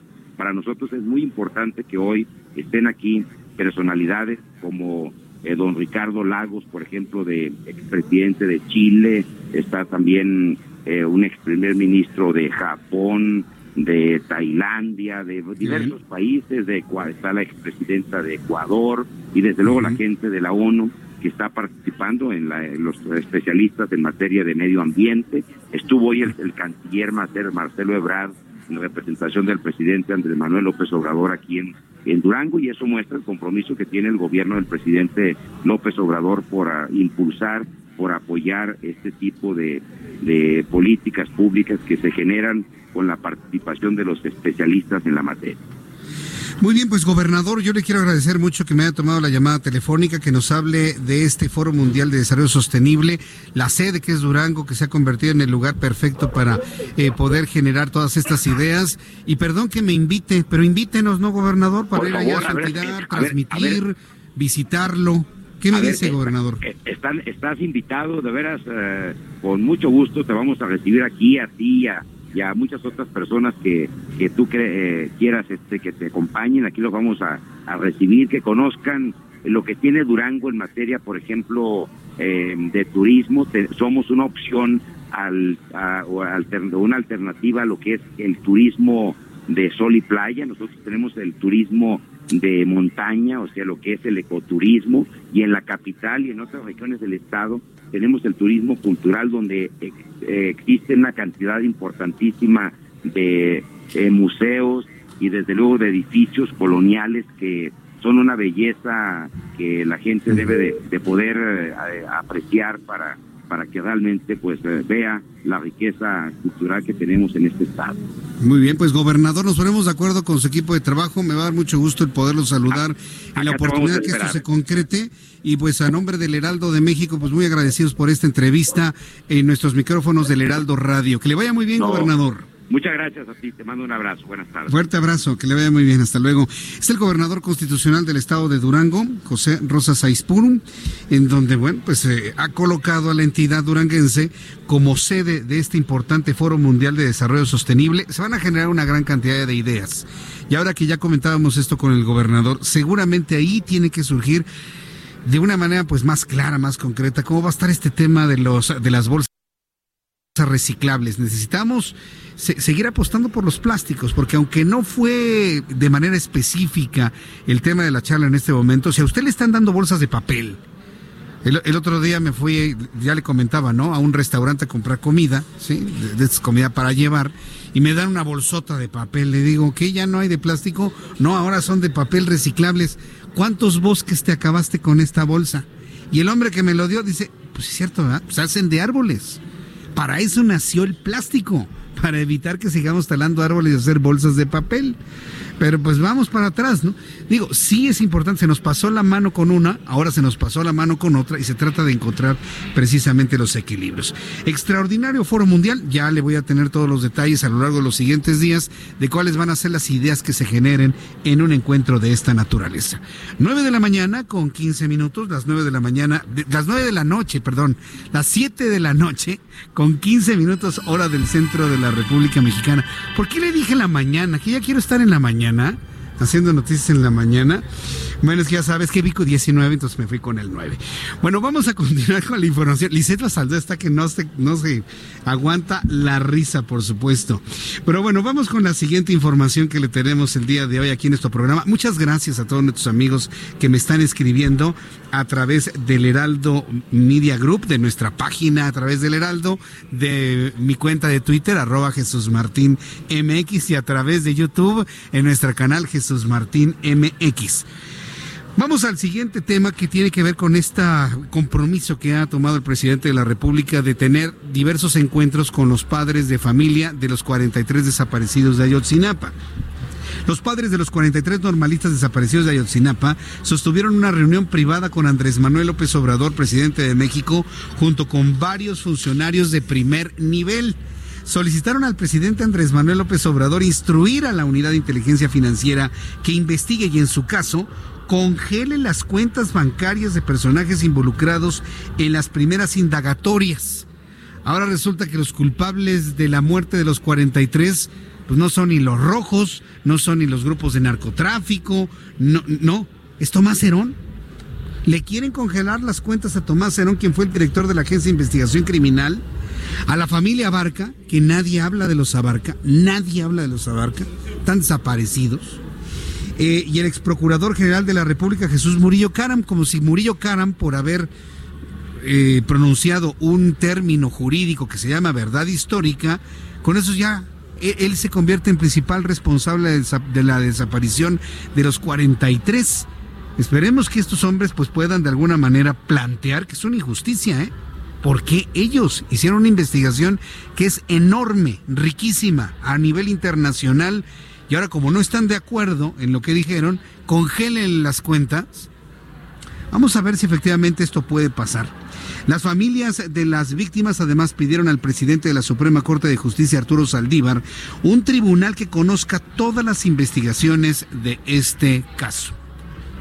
¿Por qué están en este plan? Porque bueno, parten de la base de que no creen lo que la anterior administración investigó, pero ¿sabe qué es lo peor de todo? Que la investigación ahora a manos de Andrés Manuel López Obrador a través de esta instancia especial que encabeza eh, la Secretaría de Gobernación, a través de la Subsecretaría de los Derechos Humanos, no avanza. No avanza porque no hay nuevos datos. Han viajado a Innsbruck, siguen trabajando con algunos restos óseos para poder determinar el origen, material genético, genética mitocondrial. Se sigue en eso y se sigue confirmando lo que usted y yo ya sabemos, que los muchachos fueron incinerados. ¿Y dónde fue? Pues mire, que si el basurero de Cocula, que si fue a algún otro lugar, pero los muchachos lamentablemente no están presentes en cuerpo, menos en vida, por supuesto, y por eso la investigación no ha avanzado porque está llegando a las mismas conclusiones que ya se tenían antes. Y eso no se lo van a decir, ¿eh? yo se lo digo porque lo sabemos, porque el propio Alejandro Encinas pues ya no sabe ni por dónde avanzar en un tema que prácticamente está agotado en su investigación. Pero dejemos que ellos, en su compromiso, determinen cuál será la nueva verdad histórica, la nueva verdad histórica de lo que pasó con los jóvenes de Ayotzinapa. Otro asunto, Andrés Manuel López Obrador, presidente de México, indicó que el abogado español Baltasar Garzón, que ahora, que ha sido una de las noticias más sorprendentes de los últimos días, ha sido seleccionado por Emilio Lozoya como su defensor allá en España, Dice López Obrador, la tendrá difícil ya que resulta complicado defender a un presunto defraudador. Estas fueron las palabras del presidente de la República hoy por la mañana. Pues yo no me puedo adelantar a eso, pero digo, la tiene difícil. Eh, no son tamalitos de chipilín. Pero cualquier abogado analiza un caso. Y si el caso no lo puede ganar, no le entra, ¿eh? a, ver, Perdón, presidente, pero también alguien que le asesore usted en eso. Cualquier abogado que analice un caso y ve que no lo puede ganar, que la ve difícil, que vea que no son tamalitos de chipilín, que otra cosa que es mentira, ¿eh? pregúntele a cualquier persona, ¿qué tal hacer tamales? Es de lo más complicado que hay en la vida, ¿eh? Es de lo más difícil hacer tamales, aunque sea de chipilín. Pero bueno, eso, ese es tamal de otro costal. Eso es tamal de otro costal. Un abogado, si ve la posibilidad de ganar, ganar el juicio y ganar dinero, le entra. Y Baltasar Garzón le entró. ¿Por qué? Porque ve posibilidades de ganar la libertad de su cliente, que es Emilio Lozoya. Y no lo digo por defender a Lozoya, simplemente estoy aplicando una lógica de cualquier abogado. Si un abogado no le ve posibilidades, simple y sencillamente no le entra. Si le ve posibilidades, sí le entra. El solo hecho de que Baltasar Garzón haya aceptado defender a Emilio Lozoya es porque él ve alguna, algún camino en la justicia española para poder liberar a Emilio Lozoya. ¿Cuál va a ser? ¿Quién sabe? Vamos a verlo en acción. Pero por algo aceptó, ¿eh? No crea que porque le gusten las cosas difíciles y le gusta echarse trompos a la uña, ¿eh? Definitivamente no. Entonces hay que también aprender a leer en entre líneas. La simple aceptación es que existe una posibilidad. Este jueves fue suspendida la sesión del Partido Acción Nacional en la Cámara de Alta, luego de que el coordinador de senadores del Partido Acción Nacional, Mauricio Curi, acusó que sus compañeros de bancada han sido víctimas de espionaje dentro de las instalaciones. En unos instantes voy a tener comunicación con Gerardo Suárez, lo estamos buscando para que nos diga cómo va la investigación ¿Cómo va la investigación de los peritos de la Fiscalía General de la República que ya llegaron precisamente al Senado de la República, que ya investigan todo lo que de alguna manera está ocurriendo ahí dentro del Senado de la República para poderlo determinar? La fracción parlamentaria del Partido Acción Nacional están solicitando que se aseguren las oficinas administrativas del Senado en una carta que ha llegado hasta nuestras manos dirigida a la senadora Mónica Fernández Balboa, presidenta de la mesa directiva del Senado, firmada por el senador Mauricio Curi González, dice lo siguiente, súbale el volumen a su radio. Por medio de, por este medio solicita usted gire las instrucciones necesarias para que sean resguardadas las áreas de Secretaría General de Servicios Administrativos ubicado en la planta baja, oficina 2 del edificio del hemiciclo en la Cámara de Senadores y la Dirección General de Resguardo ubicado en el sótano 1, oficina 2 en la ya, eh, en la ya mencionada, lo anterior con el fin de garantizar la cadena de custodia y preservar cualquier elemento que pueda ser revelador para esta investigación. Sin más por el momento, aprovecho la oportunidad para enviarle un caluroso saludo, senador Mauricio Curi González, quien es el coordinador el coordinador parlamentario del Partido Acción Nacional en el Senado. Entonces, quiero decirle que esta es la posición del PAN. Ya hay una posición por parte de Ricardo Monreal, quien es eh, el presidente de la Junta de Coordinación Política del Senado. De hecho, el, movimiento de regeneración nacional está pidiendo a la Fiscalía General de la República también que investigue, porque están de alguna manera considerando la posibilidad de un montaje. Entonces, yo tengo la obligación de darle las dos posiciones, la del Partido Acción Nacional, pero también la de Morena Dice, no aceptaremos juicios sumarios ni acusaciones irresponsables y temerarias, advierte Ricardo Monreal, quien exigió a nombre del grupo parlamentario de Morena una investigación objetiva, imparcial, profesional para deslindar responsabilidades ante el presunto espionaje en las instalaciones del PAN al fijar la postura de la fracción parlamentaria de Morena, acompañado de senadores y senadoras Monreal Ávila, aseguró que no van a aceptar juicios sumarios ni acusaciones irresponsables y temerarias. No somos lo mismo. Nosotros en el pasado fuimos espiados. Yo fui uno de ellos, dijo Ricardo Monreal. Digo que su bancada no ha avalado ni avalará esas prácticas deleznables que eran cotidianas en el pasado.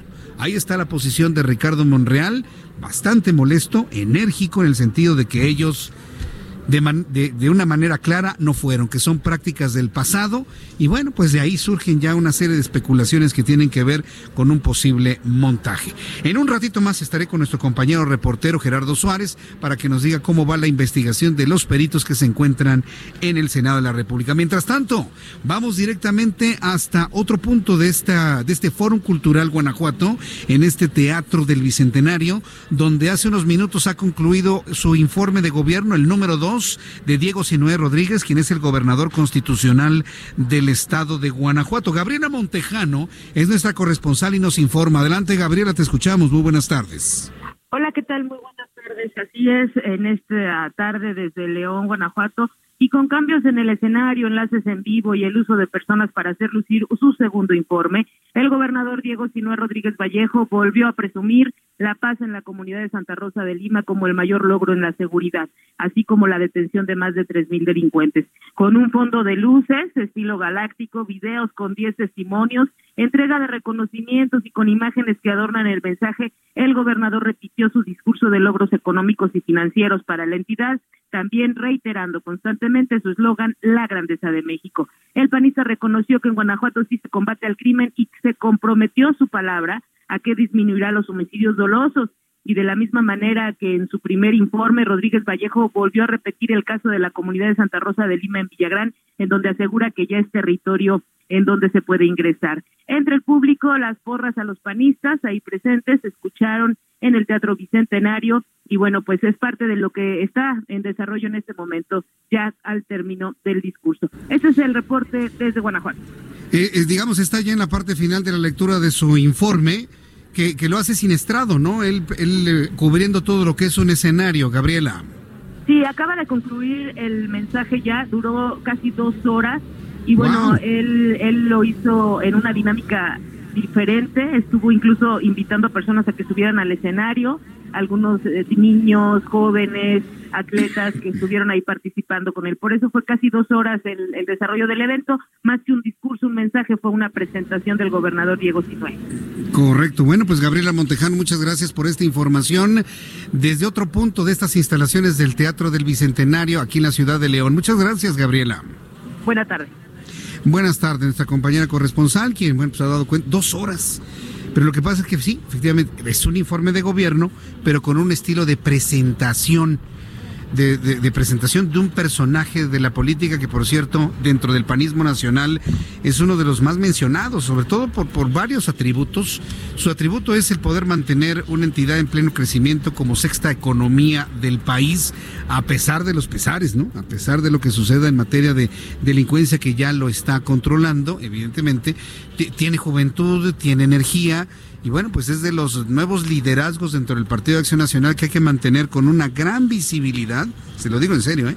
hay que mantenerlo muy frente de nosotros durante los siguientes años, y estoy hablando de manera concreta hacia el 2024 o hacia el 2030. ¿eh?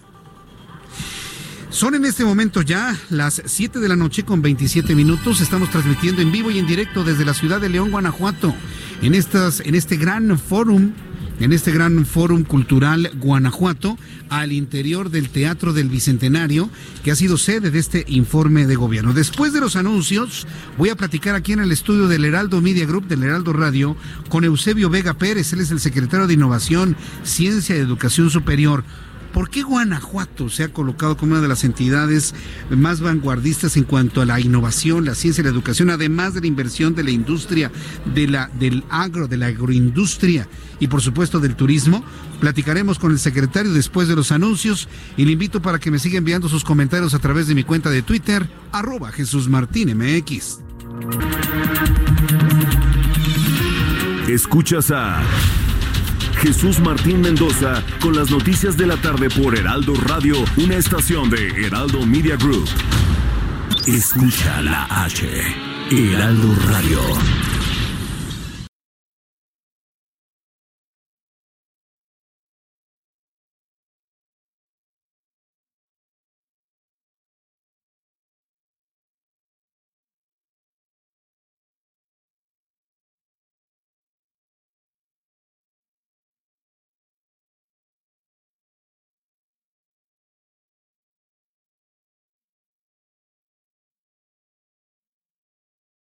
Escucha la H, Heraldo Radio.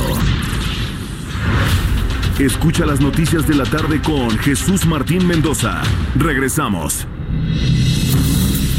Ya son las 7 de la noche con 31 minutos, hora del centro de la República Mexicana. Escucha usted el Heraldo Radio. Yo soy Jesús Martín Mendoza en esta transmisión especial hoy en nuestra cabina alterna instalada en el Fórum Cultural Guanajuato dentro del Teatro del Bicentenario, en donde hace unos cuantos minutos Diego Sinué Rodríguez, gobernador constitucional de Guanajuato, ha terminado de ofrecer su segundo informe de gobierno. Antes de seguir platicando sobre este tema, quiero saludar a través de la línea telefónica al senador Julián Rementería del Puerto.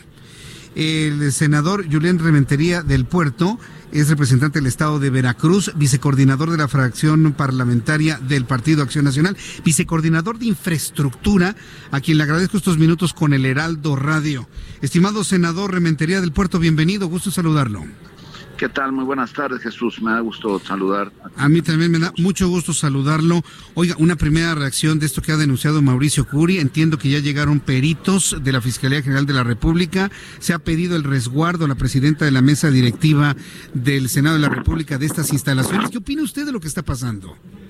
Pues mira, me parece terrible lo que pasó, porque lo que deja al descubierto es que estamos ante pues una vulnerabilidad terrible en donde lo que lo que ocurrió hoy pues eh, no debía de ocurrir haber ocurrido nunca ni antes ni ahora ni mañana.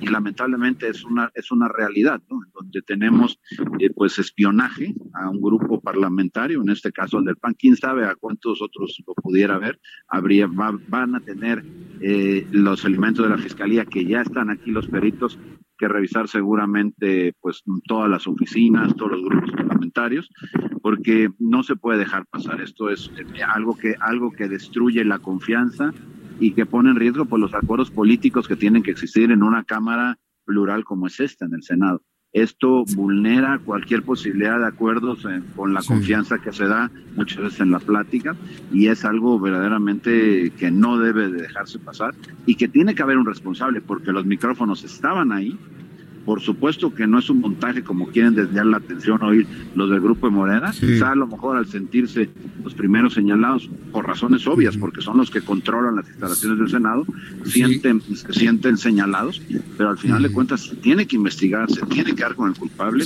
y eso se tiene que esclarecer. No, no puede ser de otra manera, por supuesto. Correcto. Ahora, yo le quiero preguntar, digo, en función de lo que le han comentado, de lo que usted sabe, ahora que ha estado en el Senado de la República, vimos al senador Mauricio Curi mostrando los micrófonos pero al mismo tiempo él ha pedido que se resguarden las instalaciones para que se hagan las investigaciones correspondientes. Yo le pregunto, ¿por qué no dejaron los micrófonos en los lugares donde los encontraron para evitar que se contamine la escena, para evitar ponerle huellas digitales? Porque esto ha generado ya una reacción del Movimiento de Regeneración Nacional. ¿Por, qué no se tomó esa decisión de dejarlas? Bueno, lo que sucede, eh, si me permites 30 eh, segundos te explico. La, la realidad es que hoy, hoy por la mañana se dio un comentario de una de las senadoras donde dijo, oye, pareciera que nos escucharan porque las cosas que aquí decimos van y luego nos las reclaman en el Pleno. Eh, sobre todo el, secretario de Administración. Y bueno, y de repente, pues eh, la, la, la, persona que tenemos al cargo de, pues, del grupo, pues dijo, pues vamos a revisar. Lo hacen de vez en vez. La última vez que lo hicieron fue en noviembre y hay evidencia fotográfica. Entonces, pues subió al personal de, pues, de mantenimiento que se tiene en el grupo parlamentario. Ellos vieron, ellos vieron pues los micrófonos ahí y pues no, vamos, con, pues con las limitaciones que puedan tener en esta materia, pues simplemente pues los quitaron. a ver, esto es importante. No fueron ustedes entonces, fueron el personal de mantenimiento y de limpieza quien descubrió los micrófonos y los quitó. ¿Ellos fueron entonces? Sí, a ver, es que bueno, estaban, estaban en el plafón, en el techo, ocultos arriba de los aspersores para incendio. Entonces, pues por supuesto que no los quitamos nosotros porque ninguno de nosotros pues, se nos ocurre andar por arriba del plafón, ¿no? Entonces se subieron justo a ver que no hubiera ninguna cosa de este tipo y entonces, bueno, pues se encontraron con que sí, con que había y había tres, ¿no? Y entonces esta situación, bueno, pues el hecho es, el hecho es que ahí estaban, eh, ahora están los cables que conducen de esos micrófonos que además se puede, aún, aún con lo que dicen los de Morena, que esto pudiera haber sido montaje, pues lo cierto es que está el cable que conduce hacia otros, hacia otras partes del Senado que por supuesto empata con el que tenía el micrófono. Entonces eso los peritos de la fiscalía lo van a detectar, lo van a ver y bueno, pues no hay ningún problema. La, la, evidencia, la evidencia para poder asegurar que los micrófonos estaban sembrados está clara, es contundente, no, no admite ninguna duda. Aquí lo importante, lo que hay que destacar es que en dónde nos encontramos, en dónde está la política en este país en donde cómo, pues, se puede permitir eh, que desde, pues, tengo que suponer que desde el grupo mayoritario, pues se permita que se espíen a los demás grupos. Eh, no ah, les eh, basta con la mayoría, todavía tienen que espiar, pues eso la verdad es que es inadmisible. Eh, usted me está planteando que Morena es el grupo mayoritario, pero de alguna manera habría un señalamiento de responsabilidad directa a Morena, porque Ricardo Monreal dice que no van a permitir juicios sumarios. ¿Usted qué es lo que comenta sobre esto? Yo, yo desde luego no puedo hacer un juicio de valor en este momento, pero yo lo que les puedo decir a ti, al auditor Jesús, es que al final la evidencia muestra con perfecta claridad aquí están los peritos, ven el cable que conduce hacia otras partes, de que ahí había instrumentos de, de, audio, ¿no? Entonces, ¿qué pasó con todo ello? Bueno, pues, ¿y a dónde conduce? No, hay duda de que había micrófonos. Y a partir de ahí dice, bueno, ¿quién los pudo haber instalado? ¿Quién realmente tiene? Claro. Se acaban, se acaban de instalar casi 600 cámaras en el Senado hace apenas unas cuantas semanas. Perfectamente quien lo hizo, quien lo haya hecho, pudiera, pudiera, y señalo, pudiera haber instalado este tipo de artefactos, ¿no? Ahora, pues ¿quién lo mandó a hacer? ¿Quién los, quién los monitoreaba? Esa es una cosa que yo no puedo saber, que tendrá que ser trabajo de precisamente de la Fiscalía. De la Fiscalía, pero ahora, eh, eh, bueno, tenemos que saber a dónde llegan esos cables. Y, no sé si a usted le brinque el asunto de la tecnología, porque hoy con la tecnología no se necesitan cables. Hay micrófonos inalámbricos muy potentes, muy eficientes, que no necesitan cables. ¿Por qué habrían de poner la tecnología tan antigua ahí? No, no, fíjate que lo que pasa es que en los plafones del Senado, pues hay una gran cantidad de instalaciones. Estamos hablando de que hay pues 128 oficinas de senadores, hay pues todos los grupos parlamentarios, hay muchísima instalación eh, que va precisamente por ahí arriba. Y bueno, pues que al final de cuentas me imagino yo, yo no soy técnico en esto, pero que pudiera ser más seguro la conducción por cable. Por cierto, que te comento que, bueno, a la vista de, algunos de los, de los que están encargados de la investigación, hablan de que estos artefactos, los que se encontraron micrófonos, son de última generación, tecnología avanzada, no son, no son antiguos y que son de alta fidelidad, por cierto. Fue lo, los primeros comentarios que hicieron así, pues de bote pronto, ¿no? Ese es un dato muy interesante. Micrófonos de alta calidad, de última tecnología, cableados y bueno, pues yo creo que durante esta noche madrugada los peritos tendrán que saber hacia dónde llegan ese, esos cables. Senador, yo le agradezco mucho que me haya tomado la llamada telefónica con esta primera reacción. Estoy buscando a Mauricio Curi, hablar con él hoy, mañana, y pues esperemos que todo esto se esclarezca, pues por el bien de todos y por el bien del Senado y por el bien, de los acuerdos políticos y bien del país, claro, por supuesto. Así es, así es. Senador Yolín Reventería. Gracias. Es usted muy amable, muchas gracias. Muchas gracias al auditorio. Hasta pronto, que le vaya muy bien. Está enojado, pero sí, digo, yo, tenía que preguntarle esto. Hay una alteración de la escena, hay una alteración de la, de la escena del crimen. Ahora, ¿quién los quitó? No fueron los senadores, dice, nosotros no nos andamos trepando en los plafones.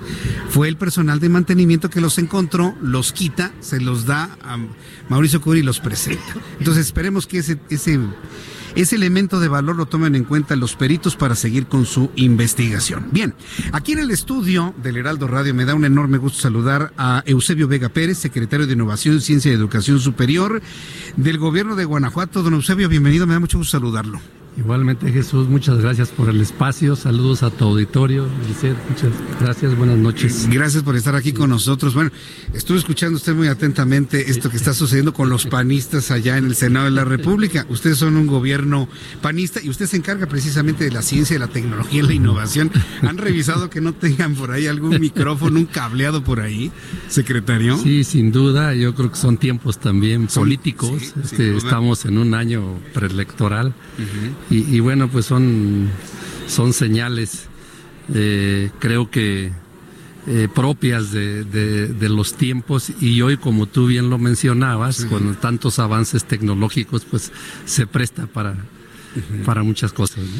Bien, pues vamos al aspecto positivo de las cosas. Ya, ya, platicaba con el gobernador Diego Sinué todo aquello que ha sido pues, elementos fundamentales para el crecimiento del Estado. No podemos dejar de lado lo que tiene que ver con la ciencia, la educación superior y la innovación. ¿Qué es lo que han ustedes implementado que caracteriza al Estado de Guanajuato por encima de otras entidades, secretario? Claro, Jesús, muchas gracias. Mira, yo primero quisiera aprovechar el espacio que muy amablemente me ofreces para destacar que, como tú bien lo dices, hemos escuchado un, un informe de parte del gobernador Diego Sinué, donde pues nos deja ver eh, que el estado de Guanajuato continúa por esa ruta del, crecimiento, por esa ruta del, desarrollo, un estado líder aquí en el centro del, país, un estado con un gran impacto en, en la región centro-bajío y sobre todo un estado con rumbo.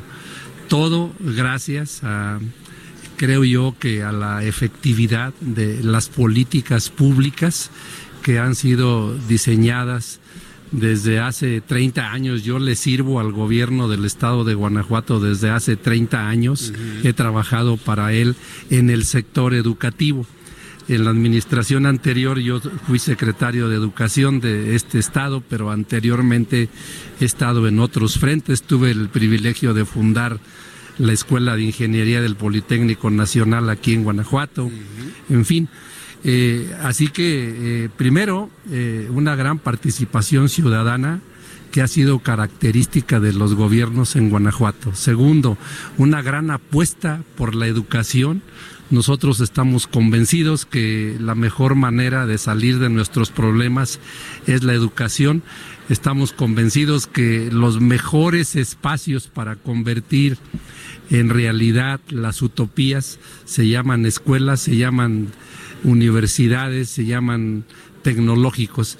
Nosotros creemos que generar una cadena virtuosa entre la educación, la ciencia, la tecnología, la innovación, nos va a llevar a mejores escenarios. Y debo destacar que eh, en Guanajuato, eh, no quiero desaprovechar esta oportunidad para hacerles un reconocimiento a nuestras maestras y nuestros maestros en este estado. Nunca hemos visto paros, nunca hemos visto a nuestros docentes en las calles, siempre en las escuelas y eso creo que eh, nos ha dado una ventaja competitiva para avanzar en los indicadores, en este caso en, materia educativa, que es donde yo contribuyo eh, para bien de la niñez y de la juventud guanajuatense. Fíjese que hay familias, eh, hay familias del centro del país, de otras partes de la República Mexicana, que siempre han pensado y que piensan cambiar residencia, emigrar, cambiar de lugar en la República Mexicana, pero en función de las opciones que hay de educación para sus hijos. Si alguien ha pensado venir a Guanajuato a vivir, a, sentir eh, eh, estas posibilidades educativas, ¿con qué se van a encontrar en la entidad? Con una gran oferta educativa, con una gran eh, este, eh, variedad de, universidades tecnológicas, tecnológicos, politécnicas. Tenemos el Instituto Politécnico Nacional aquí en el nivel superior y medio superior, una escuela de ingeniería. Tenemos la UNAM, estamos por traer la UAM aquí al, al estado Estamos por traer una universidad intercultural que iniciará operaciones este año.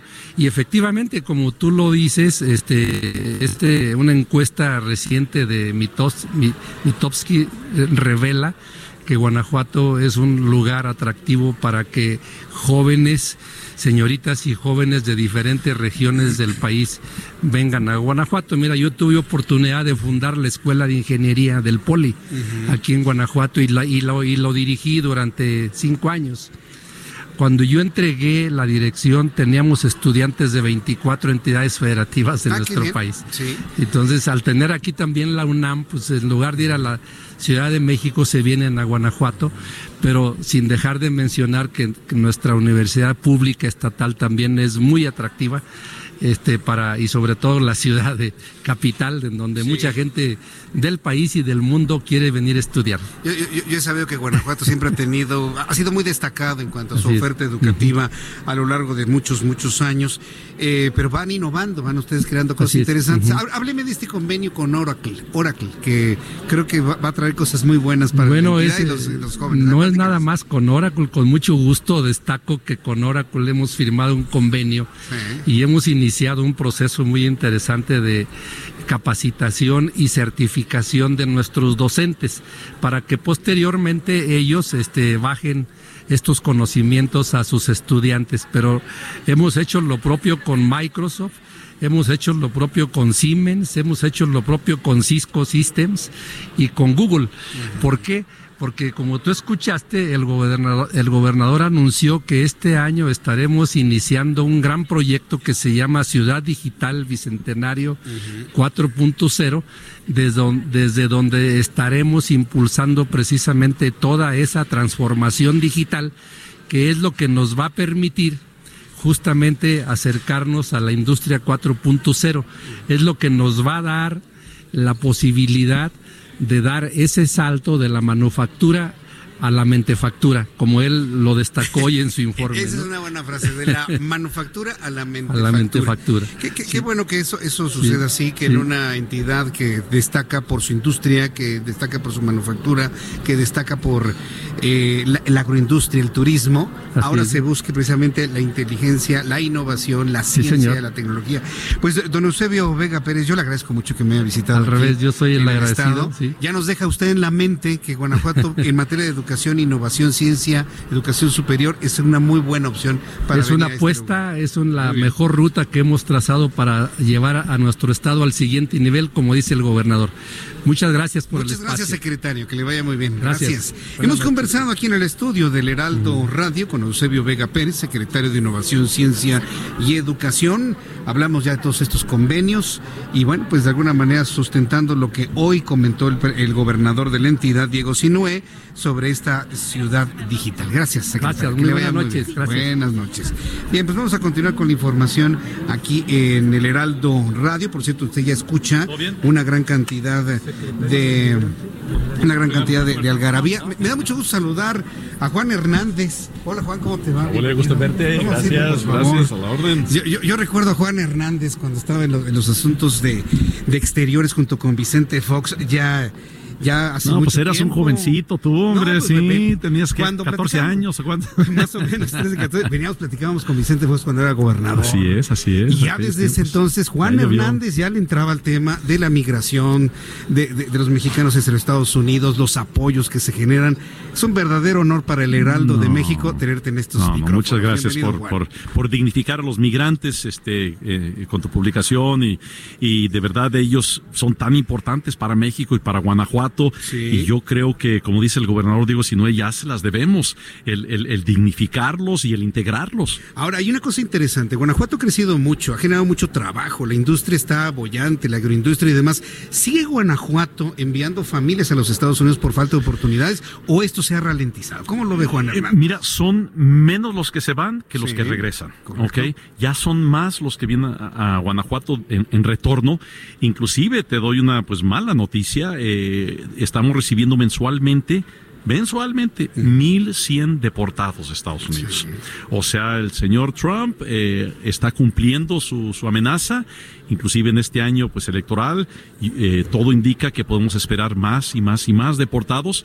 Eh, entonces, 1.100 aproximadamente deportados recibimos y recibimos otros 1.000 eh, por su decisión propia. La situación está difícil. Para, mensualmente, ah, mensualmente, mensualmente. Eso es nada más Guanajuato. Okay, 2100 en retorno. Eh, trabajamos muchísimo en la Secretaría del Migrante y Enlace Internacional por, por instrucción del gobernador en ayudarles a crear microempresas, ayudarles a encontrar em, empleos. Eh, eh, a veces no traen ni siquiera sus documentos bien, pero fíjate que es el año pasado creamos 909 microempresas de ellos. Sí, y algunos crean empresas tradicionales, que una, que este, un taller de herrería, que una taquería, etcétera, pero algunos crean oficinas de cómo crear páginas web. ¿Por qué? Porque lo aprendieron en Estados Unidos. Entonces trabajamos con el IECA si es que necesitan algo de capacitación y luego los, les damos el dinero, ¿sí? Para que puedan abrir esa pequeña empresa. Por un año estamos con ellos, estamos en las redes sociales promoviéndolos, estamos visitándolos, ¿sí? Eh, voy a estar eh, en estos días visitando eh, todos estos APP, les llamamos, todas estas nuevas empresas en San Luis de la Paz, voy a estar en Uriangato, en Yuriria. Tenemos en casi casi de los 46 municipios, yo diría que como como en 36 tenemos ya eh, migrantes que han abierto microempresas. Ahora, eh, esta experiencia de éxito, precisamente para los migrantes que ya empiezan a regresar hacia, hacia Guanajuato, ¿de qué manera puede permear hacia otras entidades de la República donde tienen o tuvieron o van, siguen teniendo el mismo fenómeno de falta de oportunidad. Fíjate que, que sí es, eh, no porque yo lo dirija para nada, sino los migrantes son los importantes y, y, la decisión del gobernador de crear esta Secretaría del Migrante y que el Congreso nos diera la lana, ¿verdad? Como dice el gobernador, dice, dice, no me digas que me quieres, dame presupuesto. Y tenemos nosotros eh, en la Secretaría eh, que, que más presupuesto tiene en la nación mexicana, en 30 estados de los 32 hay o una oficina o un instituto o una secretaría. Ayer estuve en la Ciudad de México con CONOFAM, que es la coordinadora de todos, y ellos ven, y creo que ellos mismos lo dirían, somos el ejemplo. Eh, hemos creado dos protocolos que ningún otro estado tiene. El protocolo de atención a migrantes en tránsito, incluyendo caravanas. Ya vinieron de cuatro estados aquí a Guanajuato a estudiar nuestro protocolo para ellos eh, hacerle algunos cambios y empezar a implementarlo en su estado. Y ahora estamos terminando ahorita, sí, esta semana, el protocolo de atención a jornaleros. Somos el único estado en la nación mexicana que está viendo ese problema, esa situación que por generaciones no le hemos hecho caso. Y el gobernador dijo, para nada, estos jornaleros que vienen aquí a trabajar a Guanajuato, luego se van a otros estados, tienen derechos, también son migrantes. Y entonces hemos creado todo un protocolo de cómo atender a los niños, cómo atender a las mujeres, cómo no permitir los abusos, no permitir que trabajen los niños de 4, 5, 6 años en los campos, pero darles algo que hacer. Eh, darles escuela, darles este, atención médica. Eh, y entonces eh, somos Estado de verdad ejemplo nacional en esto del trato a los migrantes con M mayúscula. ¿Cuál es la opinión de Juan Hernández de, la posición que ha tomado Donald Trump con los migrantes actualmente? Ay, no me hagas, se va a enojar mi gobernador conmigo si le empiezo a pegar a, ese señor. ¿Pero por qué se va a enojar? Pues, pues porque, porque no me debo meter en las cosas federales y no debo de hablar mal de ese señor del pelo de, de, de, de, ¿cómo decía una señora de lote? la pregunta va en el sentido porque haciendo algunos análisis de los números que tenía Obama y los que tiene Donald Trump, pues Obama sacaba más gente que Donald Trump a fin de cuentas. Ha crecido la, la, cantidad de dinero que viene de Estados Unidos, las remesas crecieron de manera importante. Algo está pasando también, Juan. Sí, pero el trato que se les da ¿sí? La separación de familias, el llamarles a ellos, y las palabras sí cuentan, mi amigo, el, llamarles a los migrantes violadores, llamarles asesinos, el utilizarlo en su campaña, ¿sí? Eh, tanto en la última campaña que tuvo como en esta, como el ejemplo de lo peor de la nación y los que causan todos los problemas, perdón, no se vale. Y ya me hiciste que me metiera en la política federal, que no debo de meterme. Bueno, vamos a hacer de cuenta de que no te metiste en la política federal, y yo quiero agradecerte mucho que nos visitado aquí. Al, al contrario, al contrario. Un gran saludo porque muchos leen, leen, tus publicaciones ahí en Estados Unidos y escuchan también este programa. Les mandamos un saludo y un abrazo a nuestro gobernador Diego Sinoe. Nos están escuchando ahí en San Diego, California, a través del 1700 de amplitud modulada en esta Ahí estaremos la semana que entra en California. Ah, maravilloso. Sí, sí, Juan. Que no sea la última vez que platicamos. ¿no? Estamos tus órdenes. en la Ciudad de México, ahí nos vemos nuevamente. Te busco, gracias. Muchas gracias. Juan Hernández, secretario del Migrante aquí en el estado de Guanajuato, una secretaría que ha innovado sin duda alguna y ha dado este tipo de resultados. De verdad, estoy, estoy a un minuto de despedir nuestro programa de noticias del día de hoy y no doy crédito que con toda la información, la sensibilización, lo difícil que está el momento en la sensibilización femenina, que sirva de disuasión para evitar este tipo de casos y siguen desapareciendo menores y siguen desapareciendo niñas, siguen desapareciendo mujeres, de verdad es insostenible, es inaudito. Vamos a estar con todos nuestros esfuerzos en nuestros servicios informativos del Heraldo Radio, del Heraldo Televisión, del Heraldo Impreso, Heraldo Web eh, buscando a esta pequeña que ha, provocado ya esta manifestación familiar de estas magnitudes. Con esto nos despedimos. Yo le agradezco mucho que me haya acompañado en esta transmisión especial desde León, Guanajuato, una entidad que ha recibido al Heraldo Media Group con los brazos abiertos de una manera muy cálida. Ha sido muy, muy refrescante volvernos a encontrar con las formas de hacer bien las cosas, se lo digo por experiencia personal, esto yo lo digo yo a título personal, eh, nos trae recuerdos de cuando se han hecho las cosas bien. Qué bueno que Guanajuato esté bien, creciendo, combatiendo la inseguridad que les ha pegado durísimo. Pero vaya, finalmente la inversión, las cosas buenas están prevaleciendo en esta entidad. Gracias al gobernador, gracias a todo su equipo de trabajo. Los dejo en compañía de Brenda Peña y de Manuel Zamacona con las noticias metropolitanas. Nosotros nos vemos y nos escuchamos mañana, 2 del Heraldo, 2 eh, de la tarde, Heraldo Televisión, 6 de la tarde, Heraldo Radio, a través del 98.5, 540 en el centro del país. Por su atención, muchas gracias. Soy Jesús Martín Mendoza. Que la pase muy bien. Muchas gracias a León, Guanajuato. Esto fue Las Noticias de la Tarde con Jesús Martín Mendoza. Heraldo Radio. Hi, I'm Daniel, founder of Pretty Litter. Did you know cats tend to hide symptoms of sickness and pain? I learned this the hard way after losing my cat, Gingy. So I created Pretty Litter, a health monitoring litter that helps detect early signs of illness by changing colors, saving you money and potentially your cat's life. Pretty Litter is veterinarian developed, and it's the easiest way to keep tabs on your fur baby's health right at home. Go to prettylitter.com and use code ACAST for 20% off your first order and a free cat toy. Terms and conditions apply. See site for details.